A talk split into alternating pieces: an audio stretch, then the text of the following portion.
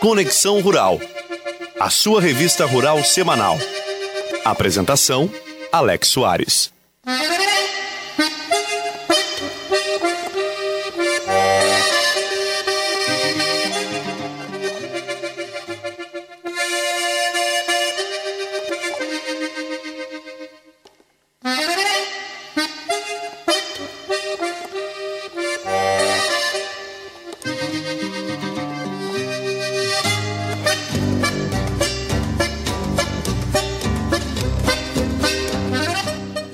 Dia, ouvintes. 7 horas e 37 minutos, com temperatura de 20 graus. Baixou consideravelmente a temperatura nesses últimos dias, ou pelo menos neste, neste último dia. É, quinta-feira, quarta-feira. Não, quinta-feira a gente teve ainda tempo bom. Ontem que deu uma virada daquele vento, né, da quinta da noite. Não veio chuva, estamos precisando muito, muito, muito chuva. De repente vamos fazer um contato com São Pedro mais tarde e pedir uma chuva para ele por telefone. Mas brincadeiras à parte, tá meio torrada a coisa aí fora e estamos todos sim na expectativa de que venha água. Hoje é sábado 14 de dezembro de 2019. Conexão Rural completando seus cinco anos. Aliás, completamos com festa na última quinta-feira no Sindicato Rural de Camacuã quando realizamos a nossa entrega do troféu Melhores do Campo Mons que Semeiam 2019.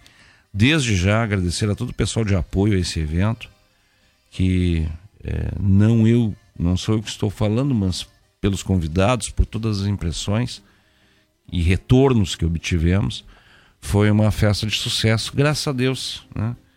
É um abraço muito especial aqui à minha amiga Marla Lessa Crespo, que é a mulher responsável, a pessoa responsável é, por toda essa parte aí de, de, de estruturação desse nosso evento, que foi para o quinto ano, e fechamos com chave de ouro realmente esse, esse evento. E nós vamos repercuti-lo aqui durante o programa, nós vamos trazer alguns trechos uh, da premiação e também vamos tratar de outros uh, muitos assuntos aqui durante esse nosso horário.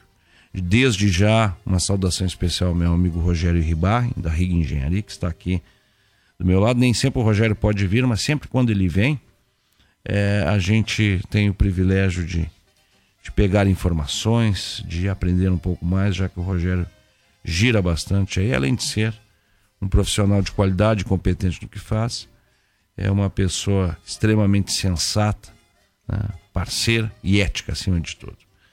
7 horas e 40 minutos, 7 e 40 Diego Costa na minha companhia. Então, só para fechar, eu quero agradecer a esse pessoal todo aí, seja o pessoal do, do, do Sérgio lá do buffet, da, os garçons, o meu amigo Nunes que sempre vai lá para reforçar a segurança lá do evento também. Não é que vai dar algum problema, mas sempre é importante ter alguém de apoio ali naquela parte externa.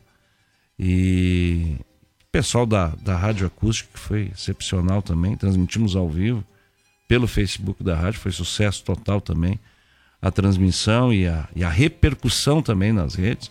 Então, só para abrir aí uma homenagem, logicamente, especial aí, uma, uma lembrança especial aos nossos agraciados, todos eles, é, pessoas é, de relevantes serviços prestados ao meio rural, né? E a gente vai citando aqui na, na medida do possível o nome dos nossos é, homenageados nesta noite de, de quinta-feira aqui no Sindicato Rural. E agradecer aos nossos patrocinadores, né, que, foi, que foram Ouro, Cicred, Fortral, Associação dos Arrozeiros Audi e a Fubra, e Prata, o Sindicato Rural de Camacuã, a Fundasul, Rancho King, a Farmácia Portão e a Camaconete e com o apoio da MB2 Engenharia, da AFCESA, da KL Aviação Agrícola, do SINDAG, da AGTEC e da Acústica FM. Um, uma, muito obrigado né, a, esses, a esses amigos, a esses parceiros. O Kiko na nossa escuta, grande Francisco Dias. Um abraço para ti, irmão, o dono da KL Aviação Agrícola também na, na nossa escuta já nessa manhã, professor Enio Marquesan, desde Santa Maria. Também o Maurinho, aqui de São Lourenço do Sul. Um abraço, meu parceiro. E o Wilson, é, do IVZ. Um grande abraço ao Wilson aí, que também esteve lá, esses três aí estiveram conosco, o professor Enio sendo é, homenageado na noite de quinta-feira. Vamos ao tempo, Diego. Vamos ao tempo nessa manhã, quando são 7h42. O tempo e a temperatura. Oferecimento: Fortral Máquinas Agrícolas. A sua concessionária New Holland da região Centro-Sul. Previsão do tempo para o Rio Grande do Sul. Período de 14 a 17 de dezembro. No sábado, tempo nublado, com pancadas de chuvas isoladas no norte e oeste do estado. Nas demais regiões, tempo seco e céu com pouca nebulosidade. As temperaturas mínimas serão de 10 graus e máximas de 35 graus. Domingo, tempo instável com chuvas e trovoadas. Já pela manhã, no sul, centro e oeste, e a partir da tarde nas demais áreas. As temperaturas estarão oscilando entre 14 e 36 graus. Na segunda-feira, ainda ocorrerão chuvas no início do dia no extremo norte e nordeste do estado. Nas demais áreas, a nebulosidade diminui e retorna o sol, com temperaturas mínimas de 15 graus e máximas de 33 graus. Terça-feira, retornam as pancadas de chuva melhorando à tarde em grande parte do estado, permanecendo com chuvas esparsas apenas no norte e nordeste. As temperaturas ficarão entre 10 e 30 graus. Do oitavo distrito do Instituto Nacional de Meteorologia, Solismar da Prestes. Nós vamos ampliar depois essa uh, notícia da semana aí, a boa notícia da semana para o agronegócio, que foi aprovado após cinco horas de votação o novo Código Ambiental do Estado, é, 37 votos a 11. Foi na noite da quarta-feira. O resultado foi possível após um acordo da base do governo da Assembleia que acolheu sugestões de parlamentares indecisos e alterou o trecho que prevê o autolicenciamento facilitado para empreendimentos com alto risco ambiental.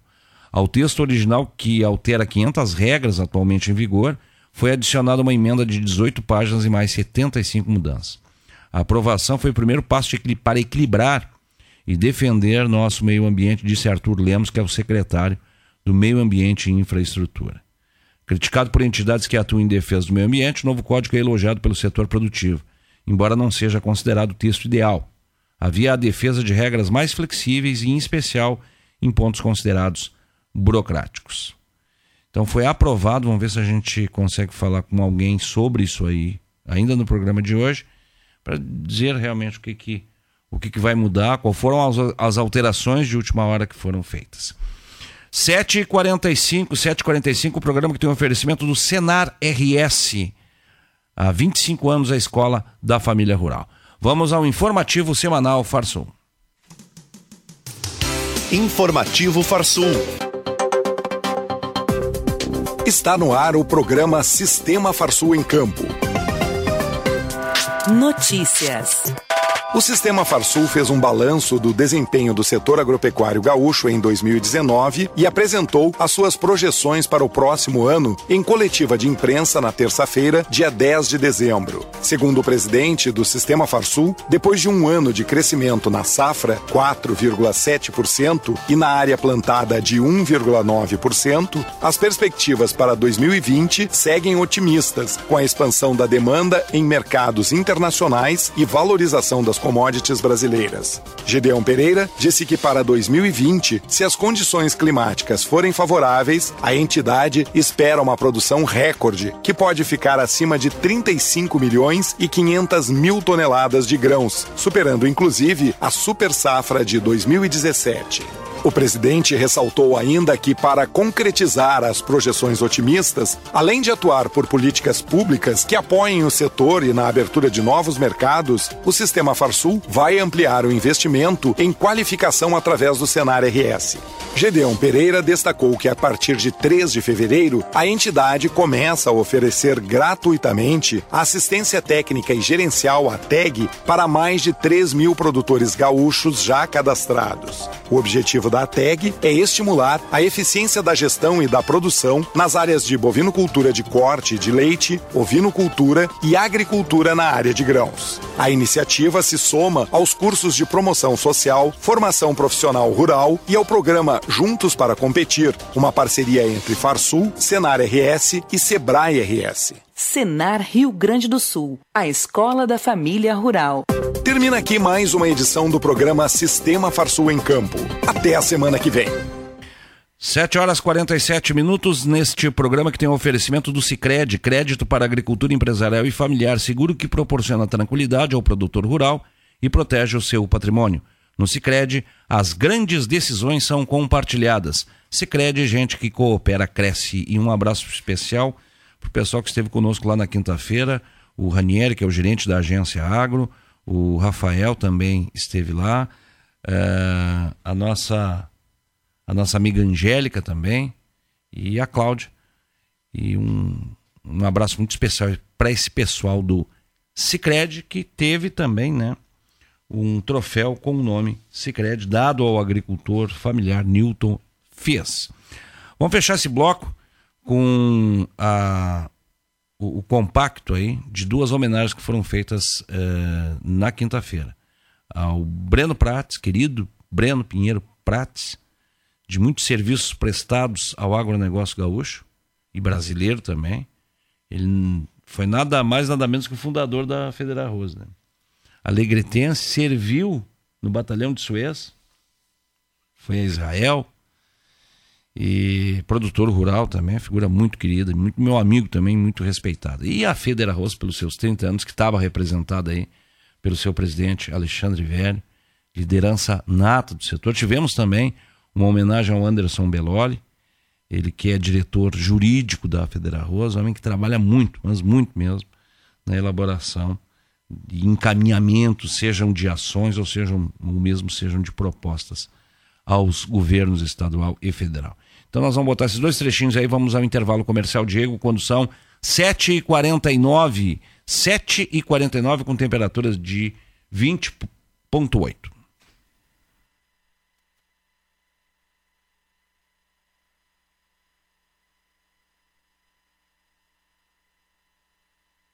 Então vamos fazer o seguinte. Vamos fazer o seguinte. É, 7h50. Vamos então com a FUBRA. Vamos com o informativo da FUBRA e já vamos ver o que, que houve no arquivo.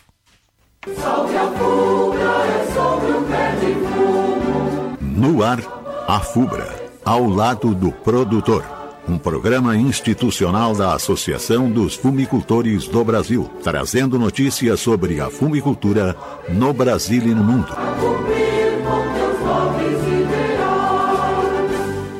Nos estúdios, o presidente da FUBRA, Benício Albano Werner. Bom dia. Bom dia, Elpide. Bom dia aos nossos ouvintes e aos nossos associados. As reuniões entre a Comissão de Representação dos Produtores de Tabaco e as indústrias do setor, que aconteceram terça-feira na sede da FUBRA, em Santa Cruz do Sul, negociando o preço da safra 2019 e 20, terminaram sem acordo. É, Pide, nós iniciamos a nossa reunião inicialmente só nós entidades, né, que são sete, são as três federações dos trabalhadores rurais, FETAG, a FETAESC, a FETAEP, e por lado dos sindicatos rurais é a FARSULA, a FAESC e a FAEP. Então elas estavam todas presentes e mais a FUB. Então nós somos entre sete entidades.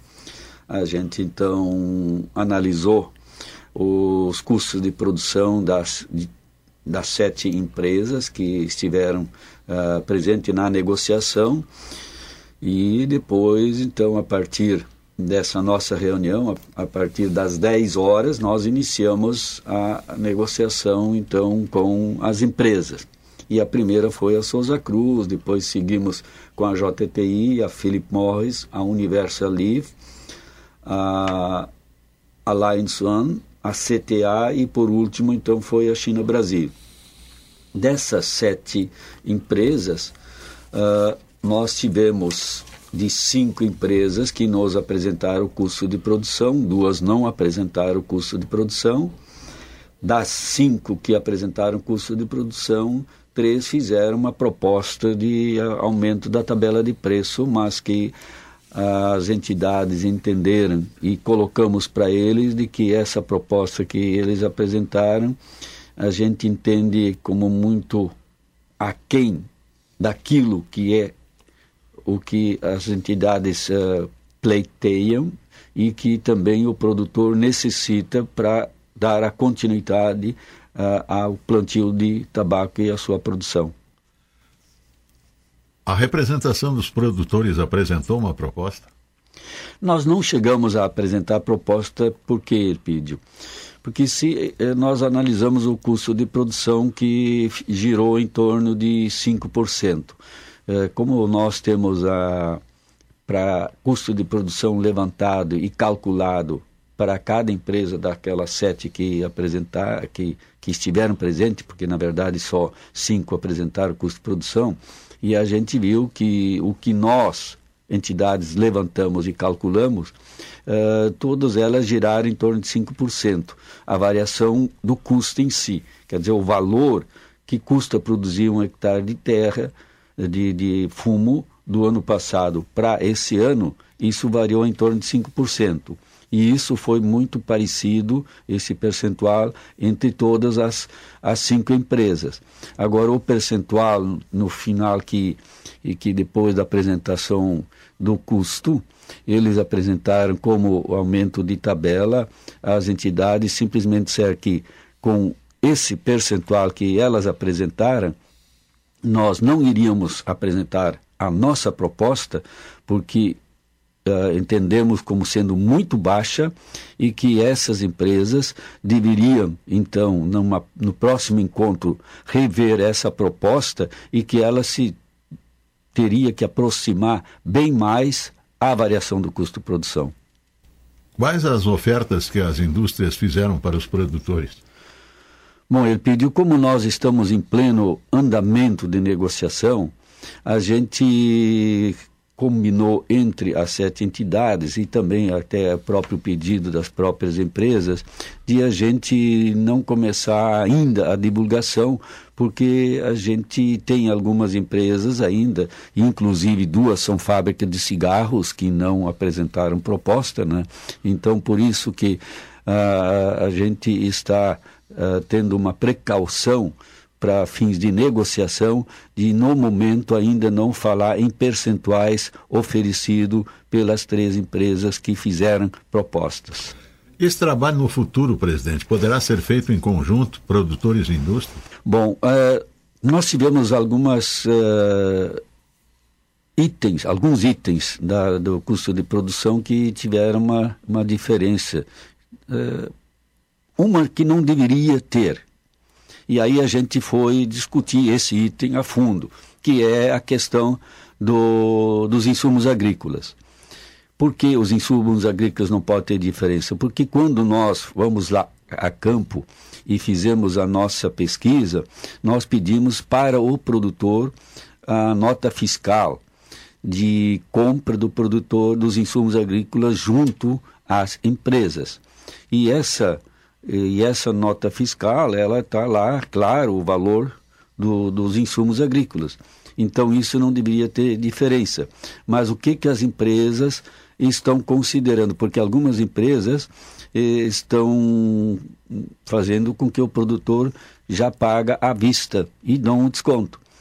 E esse pagamento à vista com desconto, eles estão incluindo no custo de produção. Então aí há uma divergência de interpretação entre nós produtores e a empresa.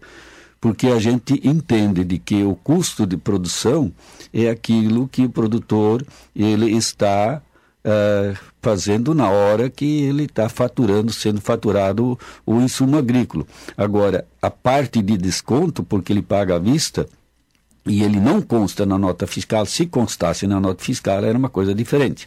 Agora não consta na nota fiscal, então é uma receita financeira. O que que o produtor está fazendo? Ele está tirando do seu capital aplicado em, em, em instituições financeiras para pagar à vista. Lógico, ele disseram que é uma vantagem para o produtor, lógico. É uma opção. Se eu tenho vantagem, se o produtor tem vantagem em pagar alguma coisa à vista, ele paga à vista. Mas isso é para ganho financeiro. Agora, não imputir isso no custo de produção. Porque o que, que está acontecendo? Com o capital de, de investimento de um produtor, eles estão beneficiando o outro produtor que não está pagando à vista. Então, eles estão diminuindo o custo de produção para aquele que não está pagando à vista, tirando do produtor que paga à vista. Então, isso nós não concordamos com as empresas. Então, isso aí precisa ser revisto e isso precisa, então, também fazer parte como argumento para que eles uh, melhoram a oferta. E a outra questão, alguma que, uh, algumas empresas deu uma divergência um pouco na diária da mão de obra e isso, então, a gente pediu de e as, algumas aceitaram, as outras até não aceitaram, mas iam rever é, a diária que não está uh, batendo com o valor levantado pelas entidades. Então, a gente uh, combinou que a partir de janeiro, porque as empresas estão entrando em férias coletivas, a partir de janeiro, então, alguém representando a, os produtores, junto com alguém da aquela empresa, vão visitar os produtores e fazer uma auditoria para ver se a pesquisa da mão de obra dos produtores está certa ou dos, das indústrias. Quando ocorrerá uma nova reunião de negociação?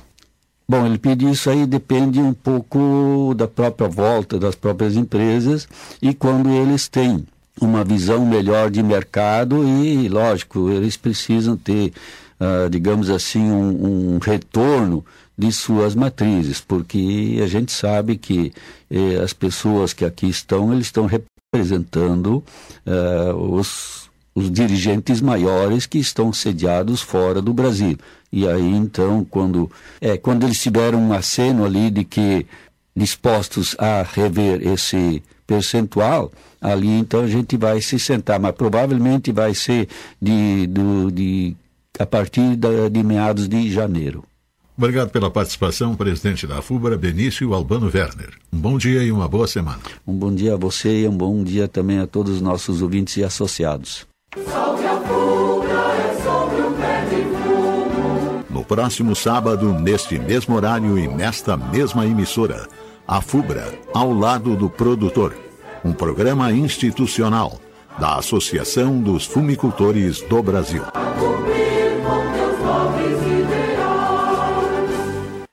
Lembrando que nós estamos ao vivo no Facebook e também pelos nossos aplicativos de áudio, né? Da Rádio Acústica FM e também do Conexão Rural, que você pode baixar tanto no Play Store como no Google Play. Vamos a um trecho então com a homenagem a Alexandre Velho e depois a gente faz um intervalo comercial. A Federação das Associações dos Arrozeiros do Rio Grande do Sul chegou em 2019 aos seus 30 anos de luta. A entidade foi fundada em 5 de setembro de 1989. Antônio Eloy Ferrice Paz, Walter Peter, Renato Rocha, Henrique Dornelles e Alexandre Velho, atual presidente. E é quem eu chamo, Alexandre Velho, nosso presidente da Federa Arroz, para receber das mãos de Eduardo Condorelli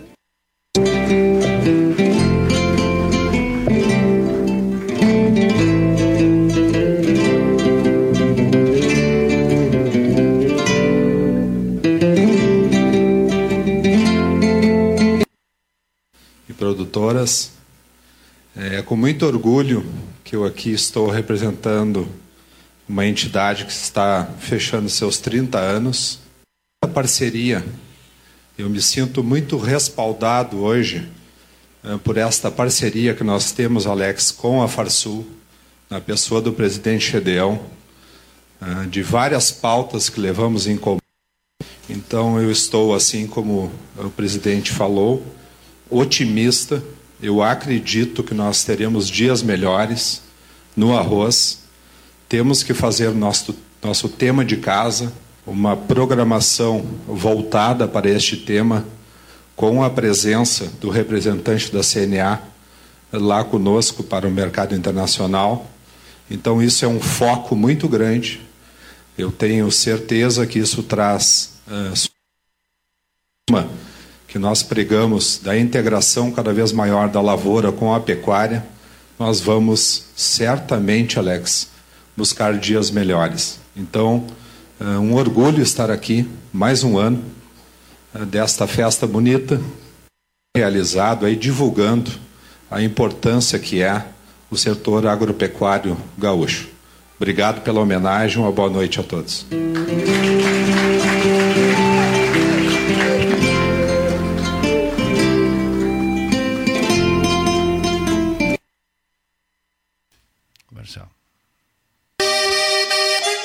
Voltamos a apresentar Conexão Rural, o campo passado a limpo.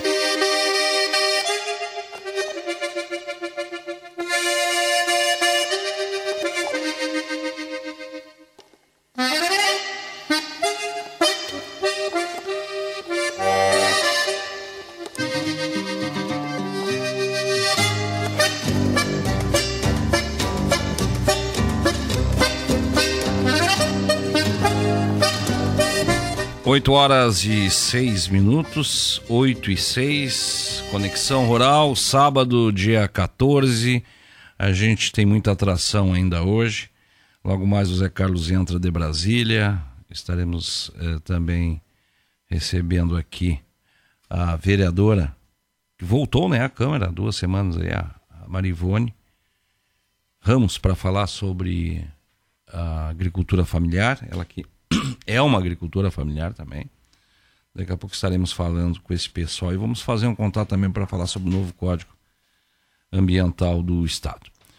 Polêmico nos Estados Unidos, em razão dos casos de deriva, herbicida de camba terá nova fórmula desenvolvida pela Bayer. Segundo o diretor de operações da divisão, Gerhard Bonn, foi adicionado um tipo de sal para reduzir a volatilidade.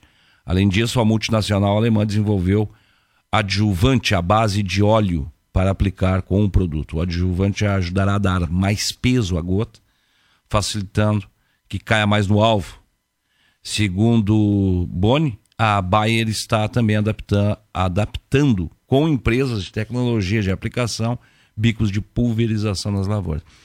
É, eu, eu acho que a, a Bayer e outras empresas também estão perdendo uma ótima oportunidade de vender melhor o seu peixe com essa questão aí do 2,4-D, né?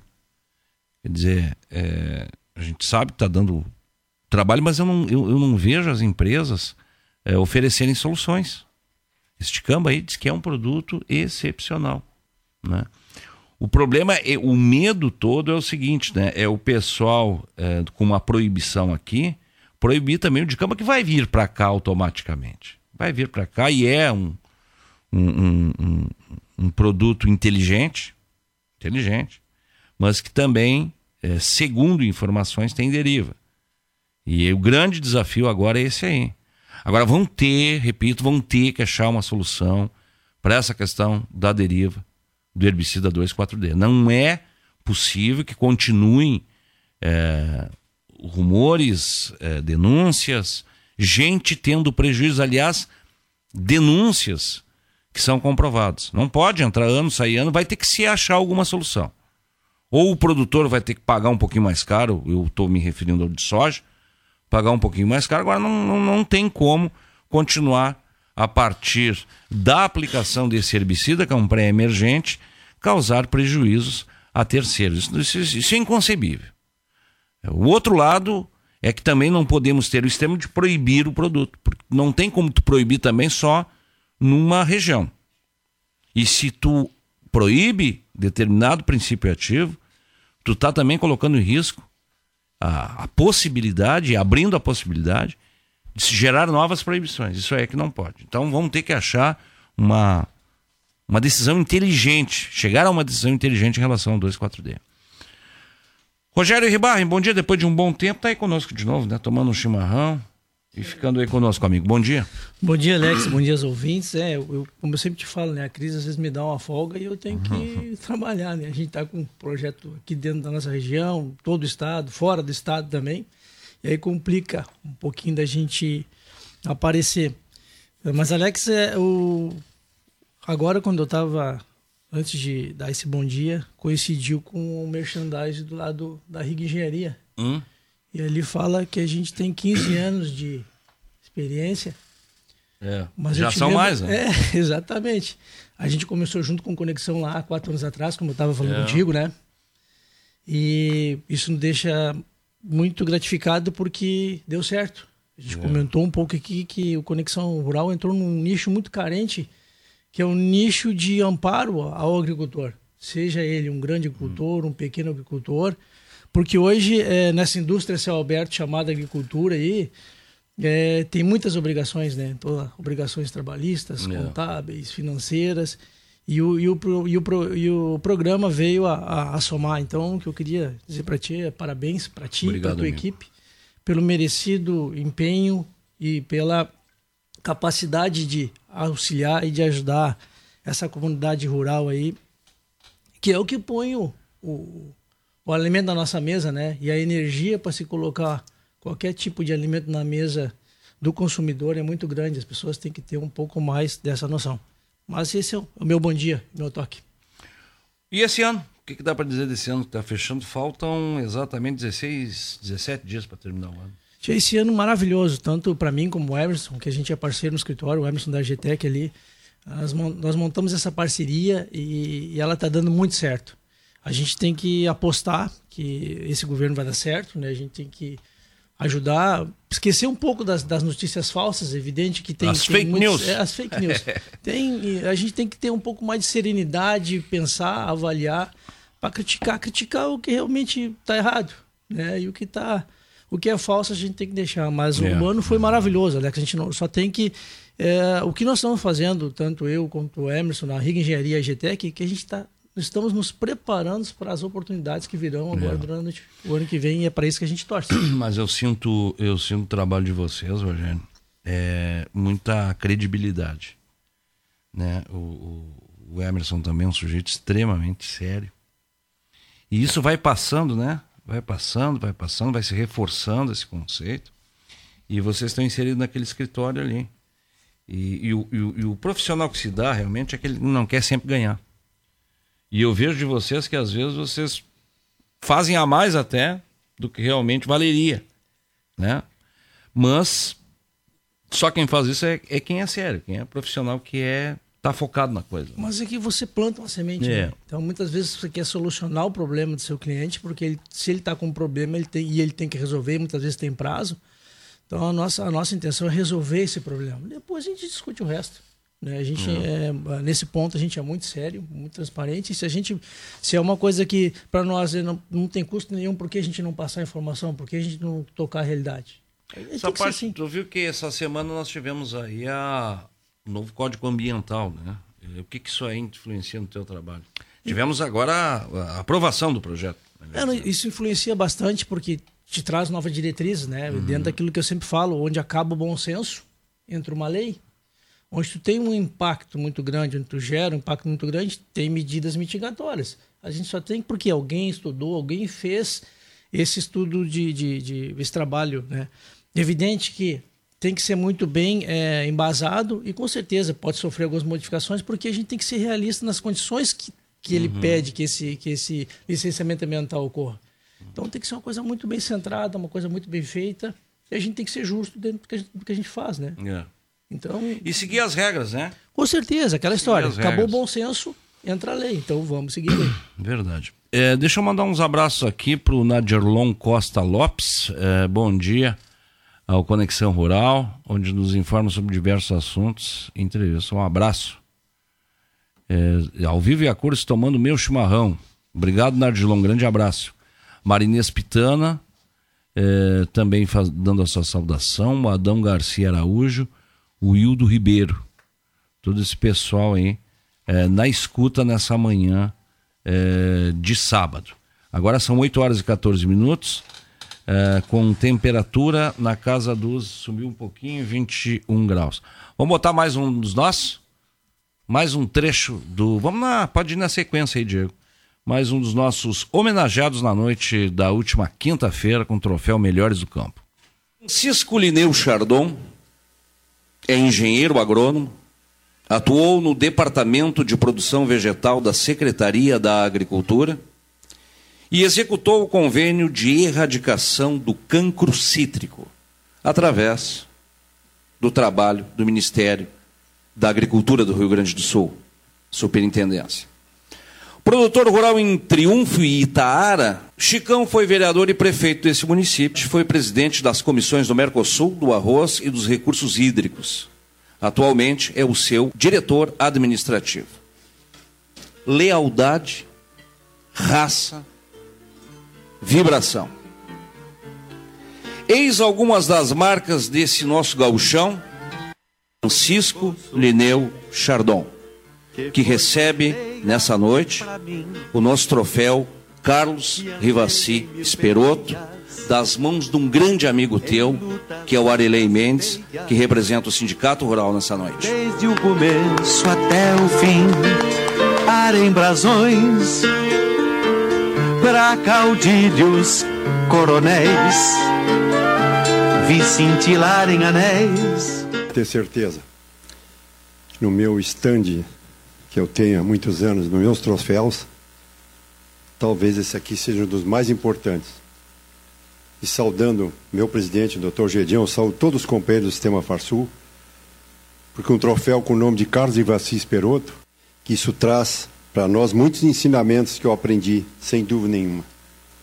E se nós olharmos o nosso futuro, se nós olharmos para trás e compararmos com o que tem pela frente, sem dúvida nenhuma, eu tenho uma grande esperança que nós, mais do que nunca, em próximo evento ou dois eventos para diante, nós temos um gaúcho na presidência da CNA. E isso, para mim, sem dúvida nenhuma, vai ser uma meta que eu tenho elevar o meu presidente Gedião a CNA, que cada vez mais está se tornando uma realidade. Não tenho cabresto atado a nenhum, impor, nenhum interesse a não ser a verdade do agronegócio, a verdade e a sua opinião, uma opinião real, verdadeira. Por isso, esse troféu meus senhores e minhas senhoras, vai ter um valor muito importante para mim, porque aos 92 anos da nossa Farsul, do que uma assinatura de uma procuração que o senhor dá ao sistema Farsul de representar e nós ao senhor, onde o professor andar por esse Brasil. Um muito abraço. Sabe, moço. Um grande Chicão. Chicão é uma figura, um amigo querido e sempre com essa vibração muito boa. Uh, já vamos na corrida aí, Diego, vamos colocar o, o, a entrevista que o querido Yuri Rodrigues fez com o Gideão Pereira no final uh, dessa nossa solenidade, presidente uh, Gideão Pereira, presidente da Farsul e também diretor in, de assuntos internacionais da CNA, da Confederação Nacional da Agricultura, esteve conosco. Ele, eu sei que ele gosta desse nosso evento, já teve o ano passado aqui. Abraça todos os homenageados. Um por um, não faltou um que ele que tivesse ficado sem um abraço do Gideão, e isso sem dúvida nenhuma serve de incentivo, é importante, é uma chancela também. Afinal de contas, está sendo ali saudado, está sendo. É, tem o, o, o, abraço do líder, principal líder hoje do setor do agronegócio. Para mim, particularmente, nesse nosso evento aí, honra muito, não tenha dúvida nenhuma e, e, e aqueles que recebem essa homenagem também sentirem esse carinho, eu não tenho dúvida que ficam extremamente satisfeitos. Vamos ouvir o que, que o Gideão falou ao final do nosso evento. Eu posso dizer com absoluta certeza e segurança que o programa Conexão Rural é um dos grandes programas, se não o melhor programa de agronegócio do estado do Rio Grande do Sul. É, nós temos o hábito de ouvir o Alex Soares todos os sábados pela manhã e quando não chegamos direto, chegamos pela internet, mas estamos acompanhando porque o Alex ele tem uma característica é um jornalista absolutamente sério e comprometido com este, com este setor, que é o maior setor da economia brasileira, que é o agronegócio. Portanto, eu diria que a Rádio Acústica está de parabéns e o Alex também, e principalmente porque agora comemora os cinco anos e ainda está agraciando grandes personalidades, grandes pessoas, grandes produtores rurais que são muito comprometidos com este agronegócio que é um grande sucesso nacional. Presidente, um balanço do ano de 2019 para o senhor e para a Farsul. Eu diria que foi um ano muito interessante, um ano que o Brasil está com uma postura absolutamente diferente. Temos governos novos e que estão reconstruindo este grande país. O Brasil agora tem horizonte, o Brasil tem um destino e o destino da pátria brasileira é ser grande de acordo com o tamanho do seu território, porque nós somos um país continental. Temos uma inserção também através do agronegócio. Em todos os mercados do mundo, eu diria que estamos presentes, presentes ao redor é, de 200 países comercializando e levamos segurança alimentar a 1 bilhão e 600 milhões de pessoas. Portanto, este é o cenário que este grande agronegócio, que este grande Brasil descortinou para o mundo. E ele está responsável e sabendo uh, da sua participação. Portanto, é uma grande responsabilidade. Já tivemos um grande ano de 2019, sem dúvida nenhuma, onde tiramos o Brasil e esta categoria profissional do agricultor, do agropecuarista brasileiro é corresponsável por tudo isso e com certeza teremos um ano 2020 já bem superior ao que foi 2019, porque o resto para trás não serve como referência. Agora são 8 e 21, 8 horas e 21 minutos. Temperatura subindo 21,9 agora. Lembrando que o supermercado São José é onde você faz as suas compras no fim de ano e ou economiza, não tenha dúvida nenhuma disso aí. Daqui a pouco a gente traz as ofertas do fim de semana do Super São José. E a Fortral Máquinas Agrícolas é o seu revendedor da conceituada marca New Holland. Camaquã, o endereço é Loureiro da Silva 1393. Temos filiais em São Lourenço do Sul e temos em seguida, agora em breve, no ano, já no ano que vem, a nova eh, Fortral em Guaíba.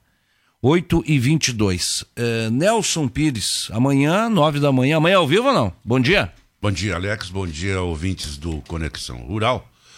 Amanhã ao vivo, sim, o Galpão da Acústica, com muita música. E o Celomar de, depois. Como, como, de praxe já, né, Alex? É. Como de praxe. A Mas música. tu viu que eh, nós tivemos recentemente num, num, aniversário e tu? Foi. Tu viu foi. que coisa boa o retorno do pessoal? É só quando a gente tem esse público é, grande, o pessoal dizendo que ouve, e eu ouvia lá o pessoal elogiando muito o programa, que coisa boa. É, muito coisa bom, boa. Alex, muito bom. E, e as pessoas com que nós convivemos é. naquele sábado, uhum. dia 7, foi muito gratificante, viu, Tchê? Foi Tirando o Mauro, que é o. Foi o anfitrião e o sacaneador meu, é, né? Pois é. Tá...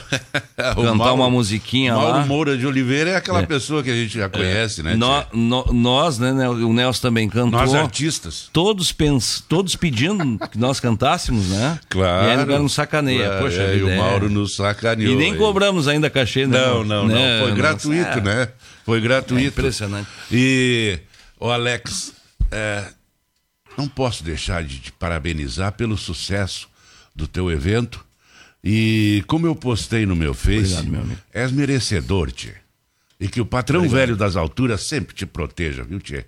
E Já te tá dê essa, sempre. essa audiência É. toda, viu, que tu tens aí. Isso aí a gente sempre tem que receber Com os méritos. Muitos, é, com muitos pés no chão. A gente sabe que a gente faz, a gente sabe que trabalha, mas a gente sempre, também sabe que tem que fazer bastante. O que mais me agrada, viu, Rogério? O que mais me alegra é, é saber que esse pessoal, as- tanto as lideranças quanto produtores também, é, tem no Conexão Rural e ficam bem à vontade para isso um canal de divulgação é, daquilo que está acontecendo, seus trabalhos. Essas entidades trabalham bastante. E a gente sempre teve como princí- princípio, né, ou alguns princípios que a gente não fugiu, né? É, principalmente em relação às próprias parcerias comerciais, não é não é toda empresa que, que anuncia no, no, no Conexão Rural, não é todo segmento, porque a gente tem que defender um lado. E o programa sempre teve como base defender o produtor rural. Então, eu fico muito feliz dessa jornada, às vezes a gente deixa de ganhar aqui, mas acaba ganhando do outro Claro, lado. Isso nos claro, deixa muito, claro. muito tranquilos para poder exercer esse trabalho. E eu há pouco ainda É. estava ouvindo, Alex, que tu vai receber a visita aí da. Agora então, vereadora novamente, né? É. Marivone. Boa, vereadora. Marivone. E lembrei da agricultura familiar, que ela também faz parte da Uhum. agricultura familiar. E essa semana, Alex, tivemos aí eu e o, e o Daniel fazendo uma, uma reportagem ali na Granja Neto. Uhum. Olha, Alex, e ali que a- a- ainda não é, ainda não é tão é, castigado pela seca, porque ali é uma, é uma, uma propriedade, uma terra úmida ainda.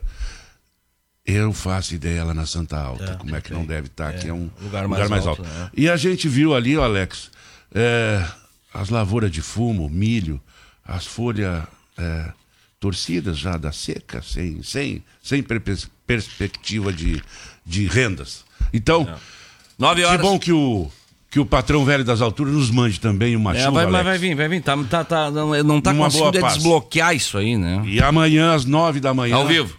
Ao vivo. Tá, o Galpão da Acústica. Vou esperar minha música. Com poesias, né? Ah, não, Porque mas eu, as poesias eu fui, são- eu fui agraciado com um livro de poesias, sabe de quem, tchê? Odilon Ramos. Hum. Ah. 50 anos de poesia de Odilon Grande. Ramos. Um abraço, Alex. Grande artista. Até amanhã, Odilon. os ouvintes do Galpão da Acústica. E depois o Domingão 97, tia, que eu não posso deixar Eu de só falar. quero ver, vamos, vamos ver aqui se o Celomar tá nos ouvindo. Vamos ver. Se ele mandar uma mensagem seguinte é porque ele tá nos ouvindo. Se não, amanhã eu só vou ouvir o Galpão da Acústica. Não sei se ele não me rasga cedo aí, mas ele disse que Vamos houve ver. o. Vamos ele ver. disse que houve o, o Conexão Rural. vamos ver. Se em Bueno. cinco minutos não chegar uma mensagem. Um abraço, Celomar. Aí eu vou falar, aí eu vou falar dele. Obrigado, amigo.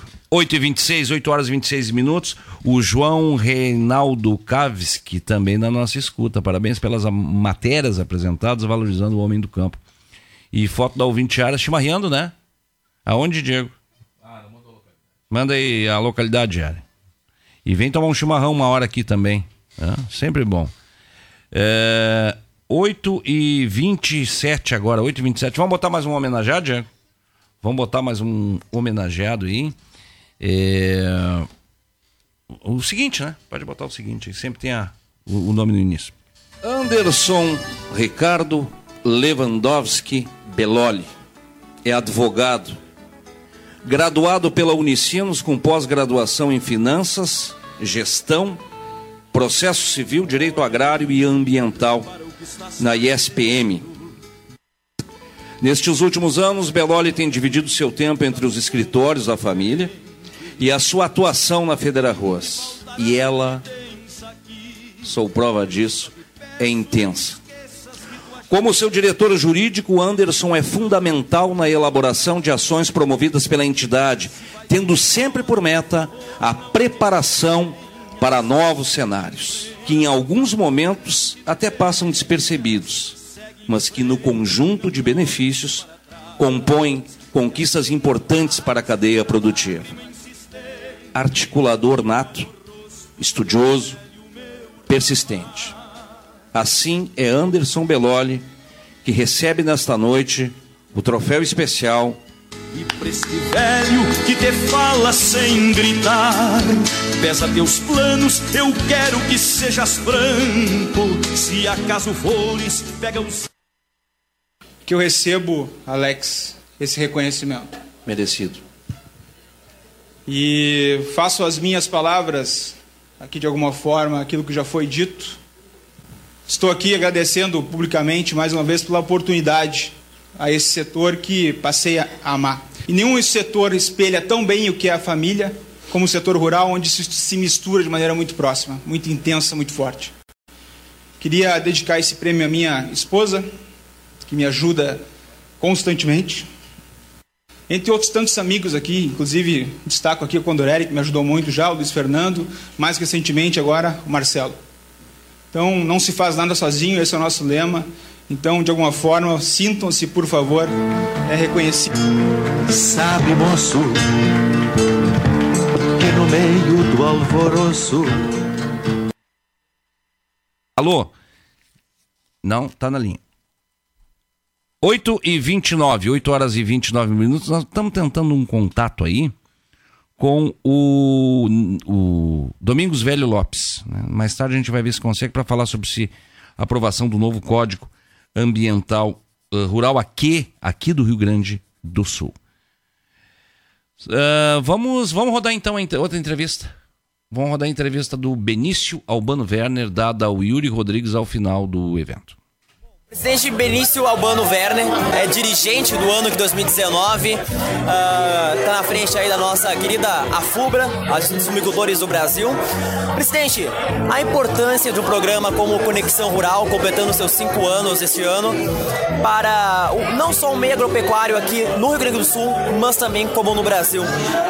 Bom, para nós, a avaliação que nós temos do programa Conexão Rural é de suma importância, porque ele não, não discrimina nenhuma atividade rural. Ele dá um apoio para todas as atividades. Eu fiquei muito feliz hoje de noite quando, no meio das premiações e homenagens, foi premiado um produtor de tabaco. Isso aí mostra a isenção da, do Conexão Rural e ele olha a atividade em si, a atividade que traz riqueza tanto para os municípios, para os produtores em si, para os municípios, para o estado e também para o Brasil. Então isso aí eu quero cumprimentar ah, o Alex e também toda a equipe sua do Conexão Rural. Ah, em segundo lugar, a Conexão Rural, ele está numa progressão porque ele não está olhando só as questões que estão acontecendo aqui. Ele está olhando as feiras que estão acontecendo no Brasil. E isso aí é importante também, porque isso faz com que ele tenha uma visão e pode fazer uma avaliação o que, que está acontecendo no Brasil. Isso é muito importante. E para nós, ah, a FUBRA, para nós, produtores de tabaco, ah, nós termos ah, do nosso lado a imprensa que sabe avaliar a importância da nossa cultura para a economia do estado do Rio Grande do Sul e do Brasil, tanto na questão, digamos, ah, da remuneração do produtor, do retorno ah, dos municípios em questão do ICMS, ah, na balança de pagamento na exportação e também no tributo que o tabaco produz em- na venda do cigarro, que é em torno de 14 ah, bilhões de, de reais. Então, e, a, e o- e o Conexão Rural, ele, ele dá ênfase a essa cultura. Então, nós, ah, realmente da FUBRA e nós, produtores de tabaco, precisamos ah, dar uma importância muito grande para vocês. Seu Benício, ah, ano de 2019 acabando agora, qual a- a- o, o balanço que o senhor faz esse ano e a projeção para o ano de 2020 para a FUBRA e para os nossos fumicultores, que são a principal audiência aqui do programa Conexão Rural e da Rádio Acústica FM? Bom, a gente, eu tenho acom- acompanhado mais o Conexão Rural e não ah, porque oportuniza mais em virtude do WhatsApp que a gente tem. Vamos ser claros aqui, não a gente eu acompanha sim isso ali até Muito mais multiplataformas hoje em dia, né? Sim, sim. Então eu não tenho assim essa oportunidade de acompanhar a rádio acústica. Mas eu sei que muitos produtores aqui da nossa região e principalmente aqui da filial de, de Camaquã, de Canguçu, da, da filial de, de São Lourenço, eles têm ah, mais oportunidade e estão dentro da, da frequência da, da rádio acústica, mas o que, que a gente tem, e há pouco quando eu estive sentado com o, o nosso colega lá, que é gerente aqui de Camaquã, o Marcelo, aí ele, ele fez assim uma menção muito elogiosa a respeito da programação e também da abrangência da rádio e o trabalho que vocês estão fazendo. E isso aí faz com que nós uh, entendemos que é importante nós uh, termos uma divulgação junto à rádio acústica, porque se a gente quer que nós, uh, como produtores, nós, como a FUBRA, queremos alcançar o nosso associado, nós precisamos trabalhar junto com a rádio acústica. Felício, muito obrigado, tá? E parabéns aí pela premiação e um bom ano de 2020 para o senhor. É, da mesma forma, quero desejar vocês aí que trabalham tanto no Conexão Rural como também na Rádio Acústica um Feliz Natal também e um 2020 que seja não só o final de ano, um feliz final de ano, mas uh, um 2020 venturoso e sucesso para vocês, enfim, para todos uh, nós, porque a gente está muito esperançoso nesse 2020. O próprio Gedeon, presidente Farsul, já falou e, e a, a, palestra que a gente teve a oportunidade de participar hoje, isso realmente uh, nos motiva e, e nós acreditamos que realmente isso vai acontecer. Agora são 8h36, 8h36 com temperatura de 21,7. Eu quero também aqui fazer uma saudação ao meu amigo Voziar Longaray Júnior, que esteve de aniversário na quinta-feira. E esteve lá no nosso evento também. Grande Voziar, amigo, parceiro, meu amigo. Que Deus sempre te proteja, meu, meu parceiro. Né? Merece tudo que é de bom desse mundo. Voziar, grande abraço. Na linha agora está o Luiz Fernando Cavalheiro, ele que é assessor da presidência para assuntos políticos da Farsul, acompanhou muito de perto, inclusive influenciando até nas suas articulações a aprovação da, do texto do novo Código Ambiental eh, estadual. Eh, que tem aí cerca de, um pouquinho menos agora, né, mas cerca de 500, 500 mudanças nele.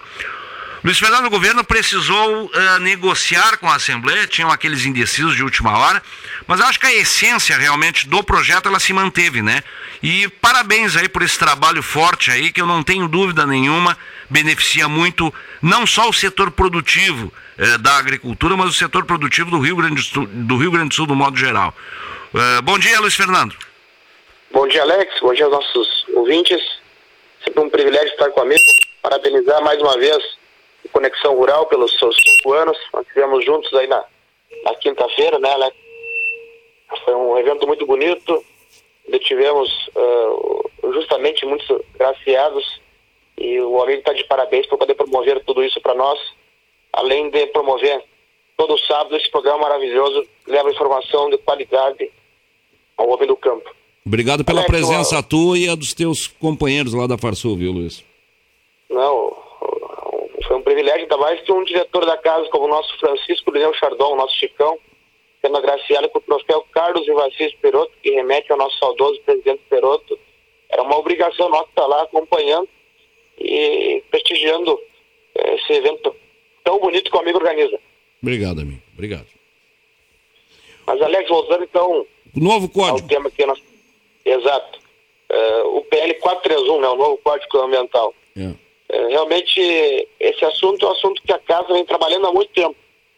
E eu quero fazer aqui justiça porque realmente começou isso em 2016, né, lá na subcomissão uh, da, da, Federico Antunes trouxe essa discussão, justamente porque muitas empresas, empresários e, e produtores, obviamente, se fechavam na legislação aqui no Rio Grande do Sul. E o deputado Frederico teve a sensibilidade de, de, de buscar a construção dessa subcomissão justamente para chamar a atenção e debater esse tema. Aquela oportunidade tão liderada já pelo nosso diretor Domingos, pelo Eduardo Condorelli, que é o nosso superintendente do Senado hoje, e começou um trabalho então. E lá todas as entidades, OAB, Farisul, Fiergas, as próprias ONGs, né, é, Federação, enfim, todas elas puderam dar as suas contribuições. E dessas mais de 500 alterações, Alex, é importante notar que muitas delas são questões de, redação, de vírgula, né? então são algo, são pormenores. Uhum. Mas para nosso setor produtivo era fundamental fazer mudanças importantes que faz, fizesse o alinhamento da legislação estadual com a legislação federal. Luiz Fernando, o que que tu, o que que tu destaca de mudança principal? O que que vai fazer diferença na vida do produtor assim que entrar em vigor? E eu não sei a data que entra em vigor, se tu tiver essa informação também. Parece, Alex, eu vou dar a informação que me passaram, eu não tenho a, a certeza, que tem que esperar. Mas parece que na segunda-feira agora vai ter a publicação uh, no Diário Oficial da, da, da Assembleia. Uhum. Tá? Então vai sair ali Após isso, vai para o, o governador. Eu, eu tenho certeza que ele vai é, assinar até o final do ano, mas acredito que no máximo no início de 2020, uhum. com certeza vamos ter já o texto assinado pelo governador. Uhum. Até porque a proposição é uma proposição do executivo, né? É importante Sim. registrar. Então não teremos problema de ter veto alguma coisa. Mas, vo- isso, mas isso aí volta, volta pro, pro, pro Palácio para ver o sancionamento, é isso, né? Ou não? Sim, sim, pelo sancionamento do governador. E aí o decreto. Exatamente. Perfeito. E o que que muda então, Nando? E que nós trabalhamos muito ali, Alex.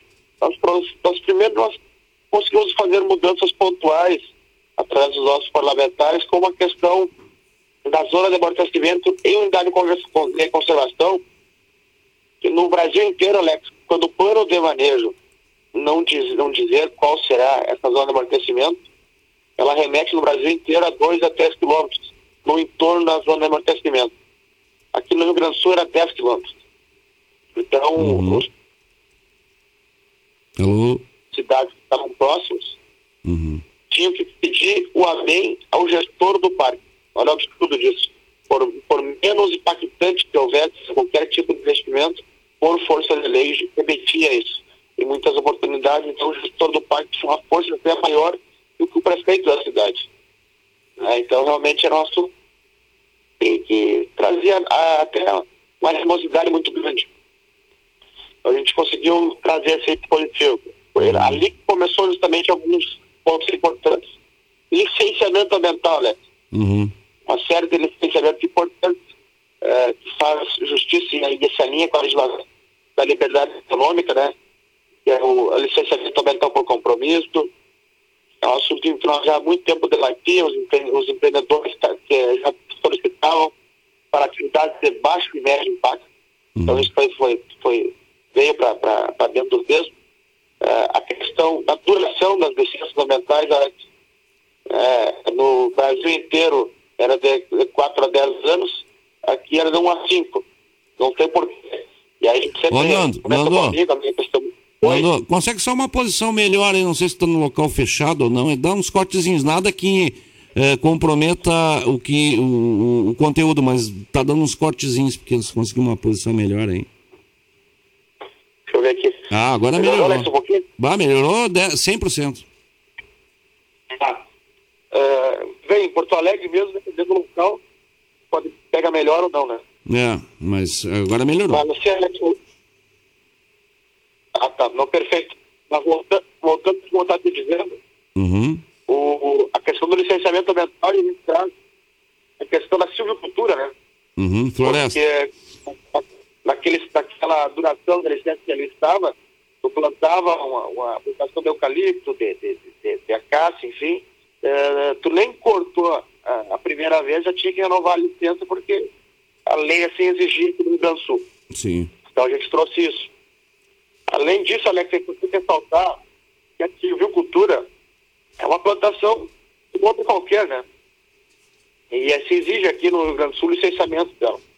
Mas nós conseguimos ali ah, a isenção até 40 hectares, justamente apenas exigindo o cadastramento dessas propriedades, porque tem muitas propriedades de pequenos produtores, principalmente, que estavam na ilegalidade por não ter feito esse licenciamento lá atrás. Então a gente vai conseguir agora através de um cadastramento Uhum. onde obviamente que o sindicato vai fazer um trabalho para poder fazer isso, para ajudar os produtores, eles vão estar regularizados em relação a esse tema.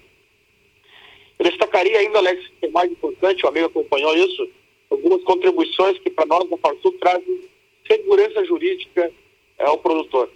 Nós trouxemos conceitos importantes que não estavam no Código Ambiental, mas que já estavam na lei federal, que é a questão de área rural consolidada. Uhum. A gente trouxe justamente esse conceito que, que abrange a atividade agro-silvo, pastoril, agricultura, a silvicultura, a pecuária, nossa de campo nativo, trouxemos isso. Trouxemos o conceito de campo de altitude, também já pensando, Alex, na discussão dos campos de cima da serra, onde infelizmente nós vamos ter que buscar ainda uma alteração na legislação federal para poder dar segurança jurídica. A Farsul sempre trabalha com princípios, uma amiga testemunha disso, o princípio da direito de propriedade e da livre iniciativa. E nós, naquilo que está consolidado, nós aceitamos que o governo venha dizer o que, que o produtor tem que fazer. E nesse, nesse princípio que a Casa carrega com si, então nós estamos trabalhando também para que na legislação federal o produtor de cima da serra ali, ele possa, se ele quiser fazer uma lavoura de soja, uma melhoria, uma pastagem, ele possa fazer, porque hoje, infelizmente, pela lei da Mata Atlântica, ele não consegue fazer. Uhum. Mas isso é competência federal, nós não poderíamos alterar aqui, apenas conceituamos que é campo de altitude com, com a questão de campos antrópicos com ocupação humana, ou seja, essa região. Uh, trouxemos, Alex, importante também, aí para o bioma PAMB, que é um bioma nosso, e não tem essa questão do problema da legislação federal, uh, e para chamar a atenção do nosso produtor, uh, um, um, capítulo inteiro de conversão do campo nativo. Né? É importante o produtor que está nos ouvindo saber ele pode sim fazer a conversão do campo nativo para lavoura na região do campo, desde que ele tenha a autorização do argumental competente por força do artigo 26. Uhum. E nós achamos de fundamental importância trazer esse dispositivo junto aos nossos parlamentares para que os nossos produtores não sejam autuados, como muitos casos foram na região de Alegrete, Santiago. Então trouxemos esse, esse, esse regramento para dentro da legislação para deixar muito claro isso, mostrando que pode sim, né? Desde que ele tenha essa autorização e solicitando ao argumental mais agilidade nesse procedimento para evitar esse tipo de problema. Então isso foi, foi colocado. Uhum. Da mesma forma, nesse, nesse capítulo veio isenções eh, aos produtores rurais a questão da limpeza do campo né, como roçada, eh, retirada de, de, de, de, algumas invasoras, como espinilho, coisas que apenas para manter a limpeza desse campo sem muita burocracia, bem como o melhoramento do campo nativo através da introdução de espécies forrageiras, tudo isso é colocado dentro da legislação. É importante ressaltar esse ponto importante. É, então, esse assunto foi, foi colocado e foi um trabalho muito forte, como eu testemunhou naquele dia que nós fizemos o encontro com a frente parlamentar da agropecuária gaúcha, presidida pelo deputado Rodrigo Lorenzoni, onde nós colocamos claramente isso, até porque o amigo sabe que existem é, ações por parte da bancada do Partido Trabalhador já com o PL 295, 2019, do deputado Maroni, que quer justamente regrar e colocar limites ao uso do bioma pampa. E lá nesse PL, rapidamente, Alex, só para o produtor entender o porquê da importância de ter esses dispositivos claros na lei, uhum. ele queria colocar que a supressão de vegetação nativa, no caso do campo nativo, no Pampa, somente se daria em caso de utilidade pública ou interesse social, ou seja, só quando o Estado dissesse o que, quando e como você poderia fazer a conversão, a supressão de campo nativo nessa região.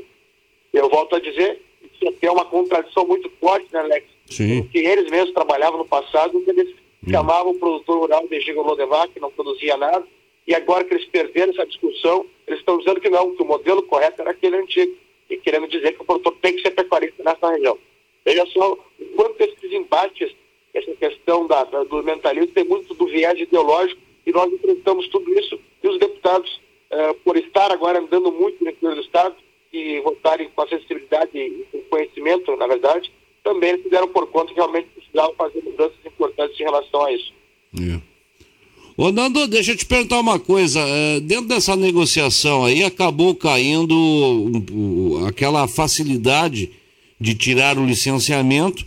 Na verdade, esse item aí ele tinha como princípio essa confiança né, entre o poder público e o empreendedor. Isso acabou caindo, né? Mas eu acredito que mais para aquelas aqueles projetos de alto risco ambiental. Foi isso ou não? Exatamente, Alex. É, na verdade, desde o início já tinha isso, apenas deixou mais claro isso na lei, evitar que houvesse uma interpretação diferente. Uhum. Importante registrar, né, né, que esse assunto também do, do licenciamento, as atividades de baixo e médio impacto, muito vai passar pelo conselho. que é o Conselho Estadual do Meio Ambiente, né, né? Uhum. Então, realmente é importante a gente chamar a atenção aos nossos produtores disso, porque eh, a gente tem, tem uma, uma participação em toda a sociedade civil muito forte no Conselho, e ali, então, vai se determinar. Se nós fosse discutir qualquer tipo de, de empreendimento dentro da legislação, vai saber que, os, que seria um, um assunto eh, para ser discutido em vários anos, né? Porque realmente não é tão simples assim. Então, realmente se, se jogou esse tipo de coisa para o Conselho. Mas, obviamente, que esse tipo de assunto, assim como a lei da liberdade econômica, né, que é justamente nessa mesma linha desse dispositivo, né, para atividades de baixo e médio impacto, vamos ter que fazer esse alinhamento, deixar claramente registrado num decreto ou na própria resolução do Conselho esse tipo de atividades que terão essa, essa viabilidade por meio desse, desse eh, da simplificação na questão do licenciamento. Bom, é positivo. Nós teremos, né, Luiz Fernando, agora muitas, muitos debates ah, eh, desta, questão, desta questão ambiental. A gente sempre diz, né, poxa, o produtor é o mais cobrado e é o que mais está dentro da lei. Mas tem coisa que a gente vai ter que resolver nesse ano que está vindo, já no início, já de cara. Tem essas fiscalizações aí da, da, da FEPAM, que agora inventou um outro piolho em cabeça de cavalo aí, que é essas áreas que o pessoal quer é, colocar eh, nas margens dos arroios, né? E aí a gente fala em área, área consolidada e a gente fala já sendo eh, eh, bem prático, né? Em direitos adquiridos em relação a essas áreas. Então a gente tem muita coisa para falar nesse ano aí, vai envolver política, enfim, nós. E não, e não vai faltar trabalho para vocês aí, né, Luiz? Sem dúvida alguma, Alex. É, a gente tem muita coisa ainda para melhorar e a gente sempre disse, na pessoa do nosso presidente e na pessoa do nosso diretor Domingos, esse código, obviamente, não é, o código dos nossos sonhos ou aquilo que nos ideal para o nosso setor. Mas é um código muito melhor que aquele que ele estava, não só para o nosso setor, mas para todo o Rio Grande do Sul, que nós trabalhamos eh, o agro como um todo, né? então envolve a indústria, o comércio e toda a sociedade gaúcha.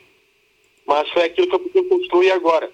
E é importante ressaltar que ainda nós vamos ter que trabalhar fortemente em outras legislações, como o próprio Código Florestal Estadual, né?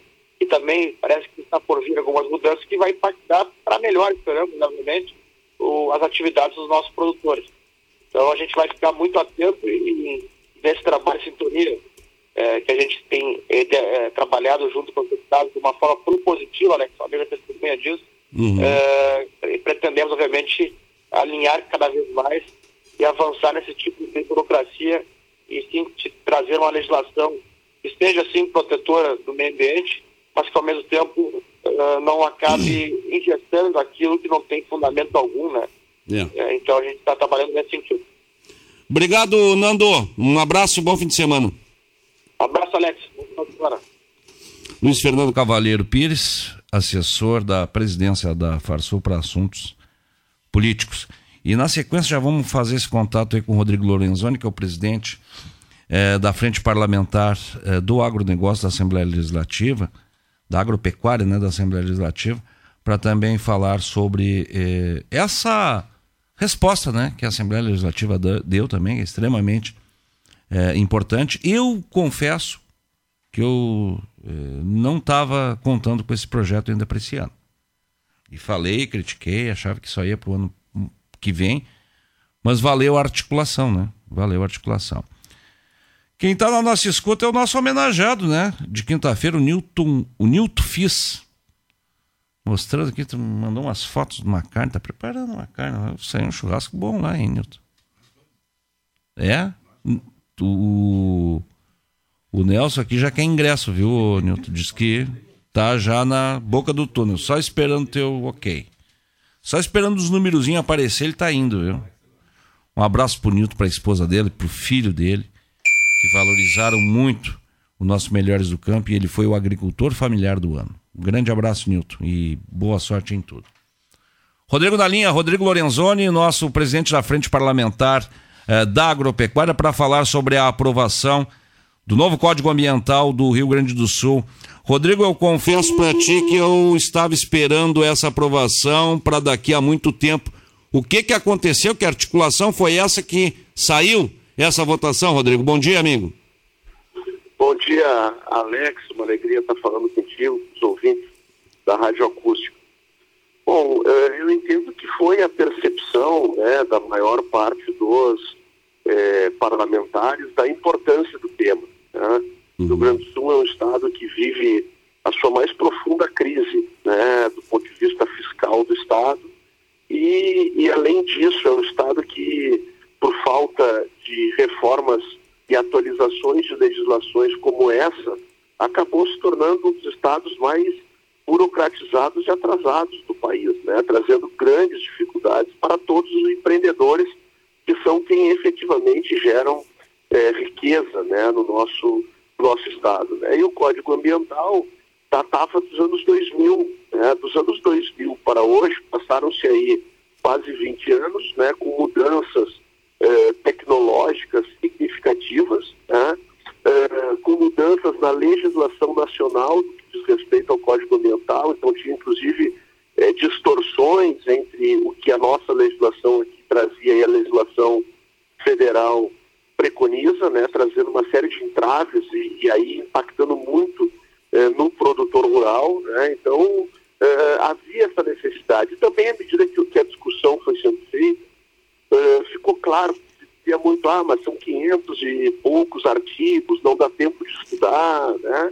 Primeiro eu sempre questionei isso, uhum. quem argumentava nesse sentido, na minha opinião, ou não está afim de estudar e trabalhar, ou não está disposto a que o Rio Grande avance, né? Porque nós, deputados, temos uh, estrutura suficiente para isso, temos corpo técnico, tem as bancadas dos, dos partidos. Bom, no momento que a gente começa a se debruçar sobre esses 511 aspectos, nós começamos a nos dar conta que 25%, Alex ouvintes, eram somente mudanças de vírgula, de correção gramatical. Depois tinha mais 25% destas que faziam é, a, a, a, o alinhamento da legislação estadual com a legislação federal. E tinham 50% do texto efetivamente trazendo avanços. Né? Então, me parece que houve né, essa compreensão dos deputados, houve uma participação importante eh, dos empreendedores, dos produtores rurais, no sentido de mostrar para a Assembleia Legislativa que nós precisávamos dar a resposta e conseguimos, então, eh, construir essa aprovação aí na última semana, que não tenho dúvida que, que é um importante passo aí para o nosso Estado, nesse momento tão difícil que a gente vive, né, e que nós precisamos modernizar a nossa legislação. Uh, deputado, o que, que dá para dizer dentro dessa negociação aí? O que, que prejudicou nesse projeto? O que, que comprometeu, se é que comprometeu alguma coisa mais forte? Não, Alex, eu acho que a gente conseguiu fazer a construção possível, né? uhum. né? A gente entende que é uma área sensível, né? Que é muito importante que a gente possa promover aí a, a, a possibilidade, né? De, de, de desenvolvimento econômico com a sustentação e a sustentabilidade ambiental. Né? Então, uh, a gente, no parlamento, a gente não, não, tem um texto fixo, perfeito para todos, porque ali juntam as mais diversas visões de mundo. Né? Uhum, Mas eu acredito que foi possível sim construir alguns avanços. Né? É, é, talvez o mais importante deles tenha sido, é, ou o mais emblemático deles seja a LAC, né, que é o, é, a licença, licença, ambiental por comprometimento, por uhum. compromisso, né, e é, para aqueles empreendimentos de baixo risco, né, o empreendedor, seja ele rural, seja ele é, do meio urbano, né, possa conseguir o seu licenciamento pela internet, né, a, a partir de uma inversão de valores, né, uma inversão positiva no sentido do Estado começar a confiar no cidadão e no momento que ele possa afirmar que ele vai iniciar a sua atividade né, é, de forma correta, que a atividade tem baixo impacto, o Estado libera para que ele possa fazer sem maiores burocracias, como já funciona em outros estados, como a nossa vizinha Santa Catarina. E isso explica um pouco também por que Santa Catarina acabou passando na nossa frente em muitos quesitos. Né? Uma discussão que eu acho que é importante nós retomarmos, né, que, que, que ficou de fora do, do código, né? Aí respondendo objetivamente o teu questionamento, eu uhum. entendo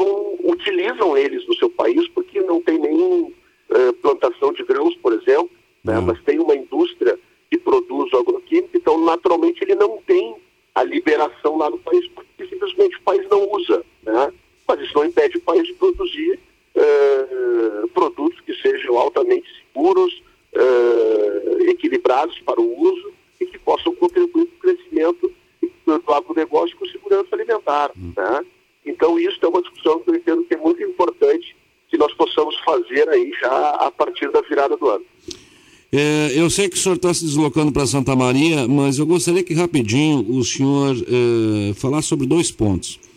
O primeiro, como é que o parlamento pode entrar nessa questão do 24D, que é um problema que surgiu e não, eu não, pelo menos eu não estou conseguindo ver eh, luz para que essa equação aí seja feita.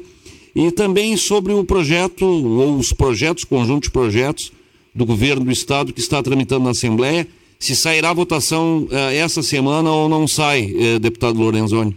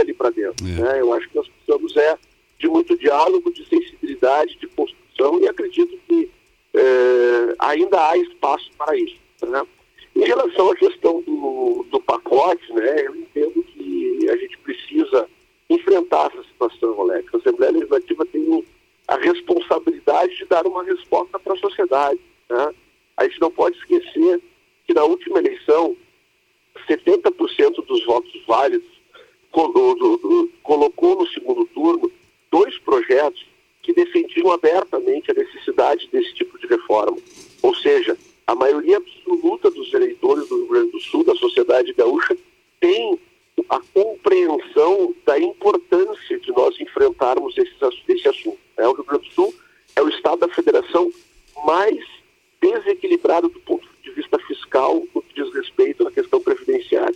O Rio Grande do Sul tem um déficit de 12 bilhões da Previdência. E isso acaba é, numa ação de, de, de, de causa e efeito automático, né, justificando muitas das dificuldades do nosso Estado. Né? Então, todo o Estado não tem estradas adequadas para para escoar a nossa produção, isso aumenta o custo da nossa produção, por exemplo, ou quando não tem segurança, quando não tem educação, é porque parte do recurso do Estado para arcar com esses investimentos estão sendo usados para tapar este mundo de 12 bilhões da Previdência, e evidente que precisa garantir a aposentadoria daqueles servidores eh, que estão eh, aposentados. Né? Para o nosso ouvinte ter uma ideia, o orçamento Dyer eh, previsto para que minimamente as nossas estradas possam ser eh, mantidas em boas condições é de um bilhão por ano. Tá? que o Estado consegue colocar de recursos no DAIA por ano, fruto dessa crise, é 150 milhões de reais. Ou seja, eh, nós não conseguimos atender eh, 10% da nossa necessidade de logística. Por quê? Porque nós precisamos derivar, direcionar 12 bilhões de reais para fechar o déficit da Previdência. Então, nós precisamos eh, enfrentar essa situação. Nós entendemos que não vai ser fácil, que não é uma decisão fácil, que não é uma escolha fácil, que não é fácil para os servidores públicos. É, é uma situação complicada para todo mundo. Pagar essa conta. É verdade. O seguinte: os servidores já estão pagando essa conta há quatro anos, porque não recebe seu salário em dia. Hum. Ou seja, se nós não fizermos nada, a, a, a, a situação do Rio Grande do Sul tende a piorar para os 11 milhões de gaúchos. Portanto, eu entendo que uh, esse projeto está maduro para que os deputados tomem decisão. Né? Eu, eu queria trazer um exemplo. Uh, por exemplo, o estado do Piauí aprovou a sua reforma da Previdência em um dia. Eu não defendo isso. Tá? O Paraná aprovou em 15 dias. Eu também não defendo isso. Mas o que eu estou trazendo com esses exemplos é que os estados que têm situações melhores que a nossa estão tendo a agilidade necessária para enfrentar o assunto. No Rio Grande do Sul, nós estamos discutindo isso há 60 dias. Entendo que é um tempo absolutamente é, tranquilo para que a gente possa firmar posição. E eu entendo que a Assembleia precisa dar uma resposta na terça-feira. E aí cada deputado vota sim, vota não, né? porque nós temos um compromisso, no meu entendimento, de trazer um reequilíbrio fiscal para o Estado, para que a gente possa garantir que as futuras gerações de gaúchos possam ter uh, uma outra perspectiva de, sobre, de, de, de, de, eh, vida né, e de, de possibilidade de prosperar no nosso Estado. É, temos que avançar, não tenha dúvida nenhuma disso. Um grande abraço, deputado Lorenzoni, deputado Rodrigo Lorenzoni, que é o presidente da Frente Parlamentar da Agropecuária da Assembleia Legislativa. Um bom fim de semana, uma boa viagem para o senhor. Obrigado, Alex. Estamos aqui, como tu falou, né, chegando em Santa Maria. Daqui vamos a Júlio de Castilhos, depois a Cruz Alta. Então temos uma longa agenda aqui tratando exatamente desses temas que conversamos aqui. Uma alegria sempre falar contigo, com os ouvintes e com os amigos aí da, da região toda. grande abraço, estou sempre às ordens. Abraço, amigo. São nove e sete, nove horas e sete minutos. Falando de Santa Maria, já vamos botar antes do comercial aí. E depois a gente tem o Zé Carlos Pires, a gente tem a vereadora Marivone, que a gente vai conversar aqui, o Emerson Pérez também por aqui. Mas vamos já deixar no ponto aí o, o professor Marquesano, a homenagem que a gente fez a ele. E já enviar uma saudação lá ao Fred Bartz e ao Joãozinho que também. Hoje nós vamos estar almoçando aí meio-dia. Olha, olha só a grelha aqui, o, o, o, amigo Rogério. Daqui a pouco eu e o Kiko vamos estar aí meio-dia. Preparem os freezers. Kiko tá chegando. 9 e 8. O, o, o, o, o Nelson, o Nelson tá indo em todas. O Nelson quer ir em todas. Onde tem evento, o Nelson só levanta a mãozinha dele, né? Zé Carlos deve estar na linha agora, depois a gente faz o intervalo então. Vamos ver se é o Zé. Claudinho. O Fred e o Claudinho. O, o Kiko chama ele de Joãozinho, né? Tá na linha, olha. Zé Carlos Pires, Conexão Brasília, bom dia. Não me ouviu. Zé Bom dia, ouvintes da Rádio Conexão Rural. Bom, eu tenho que iniciar te cumprimentando, né? Eu assisti de Brasília todo o evento. Opa! Excelente evento, muito bonito. Não? E quero cumprimentar também os homenageados. Excelente currículo também. Só nome bom, né? É, é vou, vou te dizer que é, todos eles deram um recado dentro daquele do seu segmento, muito bom. Olha, meus cumprimentos, eu, é a festa. Obrigado, amigo. Uma Obrigado. pena que eu não consigo participar. Deixa eu te fazer. É, pois é, mas num ano desse aí vai, tu vai ter que sair mais cedo aí de Brasília, Zé. Pra poder estar é, aqui. Ou eu pode- faço o evento mais tarde, mas eu vou fazer no Natal. Aí vamos... É. Tu sabes que eu, a data é, para mim fica muito difícil, Uhum. porque é o fechamento do Congresso, né? E tu sabe que tu tem que estar lá. Entendeu? Tu tem que estar junto com o Congresso, tem que estar tá participando. O Diego está dando a ideia. Viu, Zé? O Diego está dando a ideia aqui da gente fazer a décima edição desse evento, uns 10 anos, em Brasília. O que, que tu Olha acha? aí, ó, viu? Hein? Se Deus O- quiser. eu, eu tenho que Deus passar um- um- uma mensagem que a Fernanda Gilling, é, que é uma guria aí especial, filha do, do, do- do- do Nando, da Grace, e ela mandou uma mensagem, ela esteve lá na nossa festa e mandou uma mensagem. É, queria te parabenizar pelo evento de ontem, foi um evento com alma, isso reflete o bom trabalho que tu fazes, com um brilho nos olhos. Eu acho que é isso aí, é alma, né? Alma, a gente, a gente tem que fazer uma coisa, tem que ter alma, tu tem, seja qualquer trabalho que for, né, Zé? Isso é, legal. Mas eu estou muito feliz, realmente estou muito feliz pelo resultado e sair e, e o pessoal sair todo satisfeito, não tem preço. Ótimo. Bom, deixa eu dizer assim, vamos falar sobre então sobre o que está acontecendo. Hum. Eu estou com medo desse acerto do acordo da- dos Estados Unidos com a, com a China. E pelo acordo, a China fica no compromisso de fazer compras de 50 bilhões de dólares num, num período aí. E ne- nesse período entra, entendeu, a, entra o agronegócio, entra os produtos agrícolas.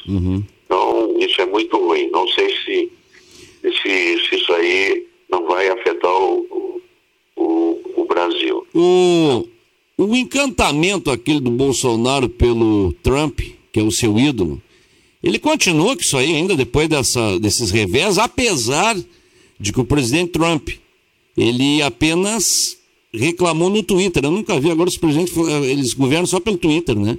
Mas não aconteceu nada com o aço brasileiro até agora, não teve nenhuma sanção, não teve nada.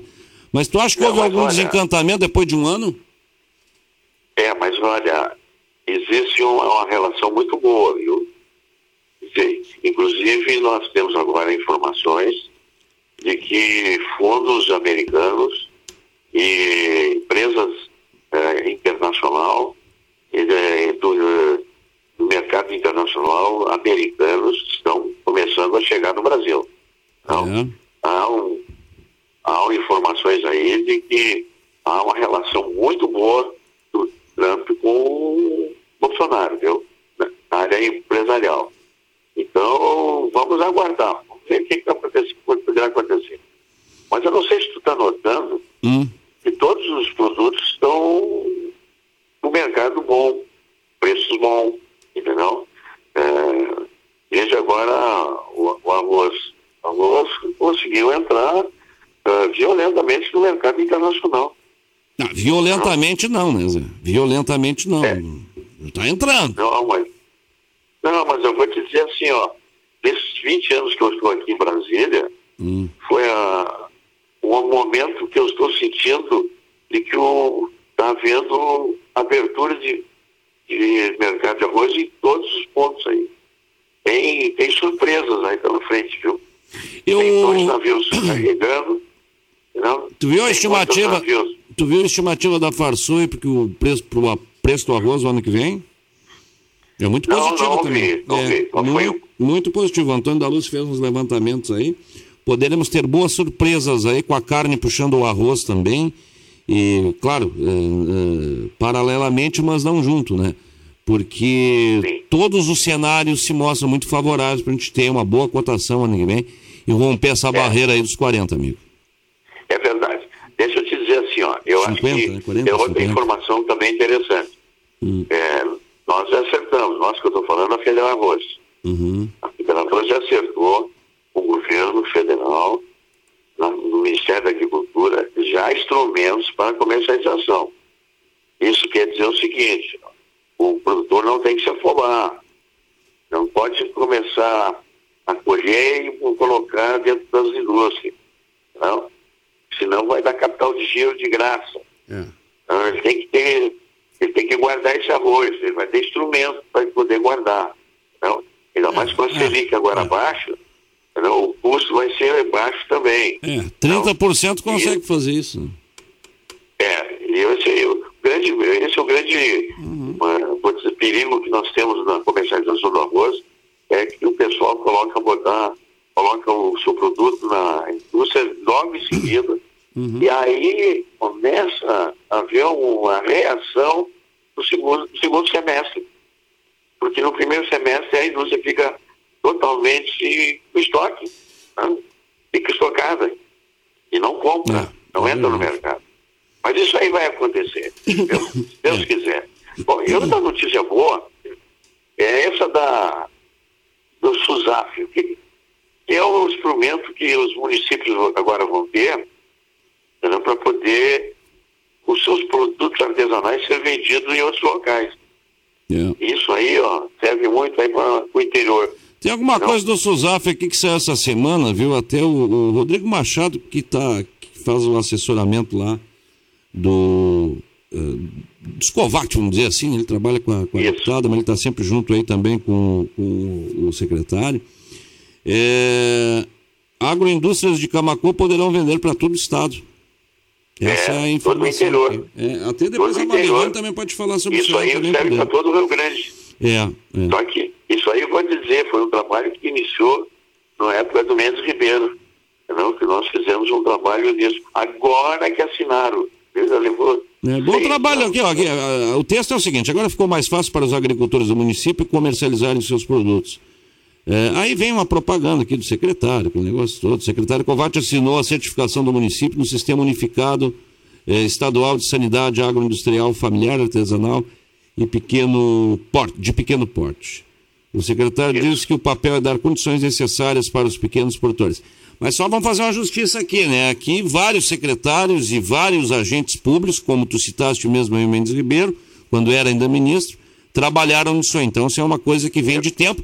E aqui vamos ter que elogiar quem assinou, né? Quem está fazendo isso aí também, que é o atual. Não, tudo bem. Outra coisa, nós temos que colocar aí o, nosso consórcio aí da região, viu? Nessa jogada, para não ficar só Camacuã. Fica toda a região, entendeu? Porque vai voltar às origens. Tu vai ver o pessoal vendendo banha, entendeu? Tu vai ver o pessoal vendendo galinha, eh, eh, entendeu? De, de colônia, ovos, entendeu? O queijo. Me recordo que o, o pai do Molon fazia um queijo espetacular, sensacional. E foi obrigado a, a deixar de fabricar por causa da fisca- fiscalização. não, mas pode voltar. Não, vai voltar o, a uva, vai voltar o, o vinho artesanal. É, enfim. Falta, É, a falta Zé, falta fiscalização para um monte de coisa nesse país, né? Falta, eh, tu falou em Moulon e aqui eu me lembrei também de outras coisas, de leis aí que são feitas e não são cumpridas. Agora, como é grande a fiscalização no pequeno produtor, né? É uma coisa impressionante. No produtor, de um modo geral, mas o pequeno produtor com, com eh, esse nicho aí que eles têm, é uma coisa absurda. Coisa absurda, dificulta demais. Tá, meu amigo, tem mais alguma coisa aí ou não? Olha, eu só quero te cumprimentar novamente. Obrigado. E eu Obrigado. sei, eu sei que tu deve estar feliz, entendeu? Ah, sim, E porque realmente foi muito bom e eu fico orgulhoso em ser teu amigo. Muito obrigado. Até o fim de semana que vem, se Deus quiser. E eu também honrado em ser teu amigo. Um bom fim de semana, Zé, em Brasília. 9 e 17, quem manda aqui também uma saudação é a Silvia Machado, mandando um abraço, parabéns pelo sucesso do evento. É, quanto à aprovação das alterações do Código Ambiental, é, tem que destacar que agora cabe aos municípios encaminharem as alterações dos códigos para adequar eh, as mudanças que ocorreram a nível estadual. É verdade. Pois, sem estar adequados, os licenciamentos de competência municipal continuarão com todas as dificuldades que enfrentam hoje. Um abraço para TAPS, um abraço para meu amigo Silvio Pereira. O Negrinho.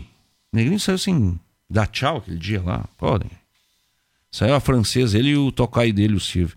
Silvio Rafael também há pouco botou a foto dele aqui com o André, dizendo que são os caras, os caras mais bonitos da festa. Menos, né? O, o Silvio. Parabéns à conquista desta área ambiental, Farsul e Assembleia envolvidos. Luiz Carlos Machado, lá de Santo Antônio da Patrulha, é, enviando essa mensagem aqui. Tia, temos que faturar, temos que fazer um intervalo comercial. Vamos botar o Marquesan, vamos botar o meu professor aí.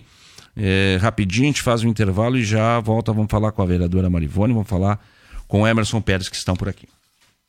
Formado pela UFSM em 1977, tem mestrado em agronomia pela Universidade Federal do Rio Grande do Sul e doutorado em agronomia pela Escola Superior de Agricultura Luiz de Queiroz, da Universidade de São Paulo, e também pós-doutorado pela Texas A&M University do estado do Texas. Profundo conhecedor do arroz irrigado, sendo líder do grupo de pesquisa da CNPq intitulado Arroz Irrigado e Uso Alternativo de Várzeas. Aliás, sua linha de pesquisa é o manejo de arroz irrigado e uso intensivo e sustentável de áreas de várzeas, consorciado com a soja, milho, plantas de cobertura. Amado pela família, idolatrado pelos alunos, admirado pelos seus amigos, sempre respeitado. A contribuição de Marquesão para as lavouras, presentes e futuras, são inestimáveis. Eu convido o professor Enio para receber o troféu especial Dirceu Gassen, outro gigante da agronomia gaúcha que desapareceu esse ano. E esse troféu, a partir de agora, sempre que um agrônomo receber o nosso troféu, será Dirceu Gassen.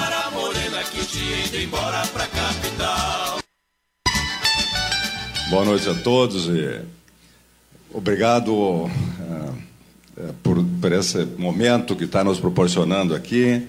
Uh, de muita satisfação, muito orgulho, estou né? muito contente que num, num, num, aplauso ou numa crítica me fazem uh, corrigir o rumo e continuar avançando. Tá? Trabalho né, desses cinco anos, uh, tudo aquilo que tem feito pelo agro, né, eh, essa tua multiplicidade de visões, e está expresso isso nos homenageados que tu estás trazendo aqui, né, sendo o porta-voz dos diferentes segmentos, e, e certamente guru de muitos aqui, Dirceu Gassen, inaugurando né, essa, essa saga aí, eu fico muito feliz por isso, né, estar associado a esse nome. E fico muito feliz também por estar dividindo com todos os homenageados aqui, né, teu privilégio. Voltamos a apresentar Conexão Rural, o campo passado a limpo.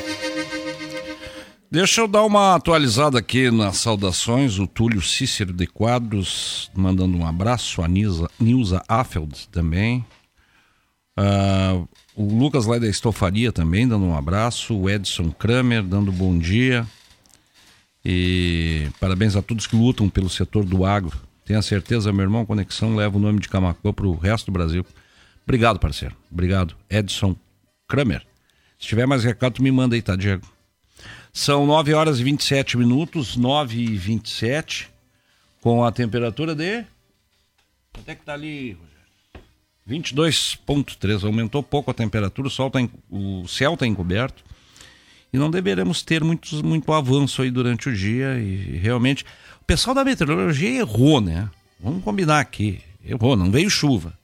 Acertou que disse que havia uma frente fria, mas pelo menos para nós aqui, a chuva que iria vir quinta-feira não veio.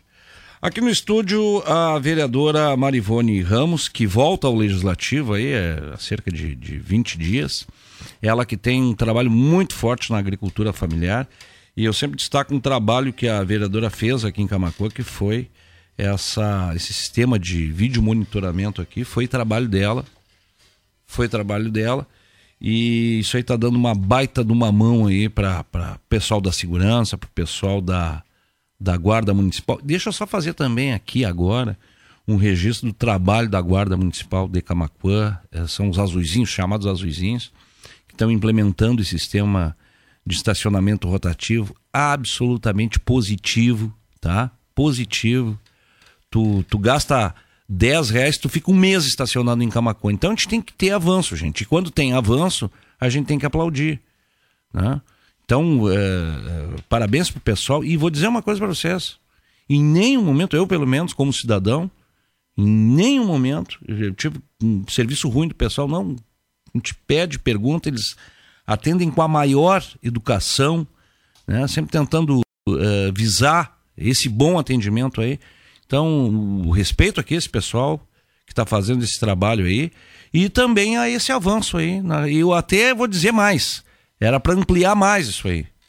Né? Ficou muito restrito ali aquele quadrilátero ali da praça. Acho que tinha que fazer mais ainda, porque aí o que, que acontece? É, realmente vai atender quem precisa estar ali no centro, é, para colocar o seu carro, para usar realmente aquele espaço ali, porque não estava sendo usado para isso. Como na maior parte das cidades aí dos municípios, né? E eu digo aqui o exemplo de Uruguaiana, um belo um, um- sistema de, de, os mesmos preços, basicamente os mesmos preços. Agora não vamos chorar também por causa de um pila, dois pilas. Tem carro, não vamos chorar por causa de dois pila, né, gente? Por favor, né? O, o litro da gasolina tá 4,50, 4,59, enfim. Bom dia, vereador. Bem-vindo ao Conexão Rural.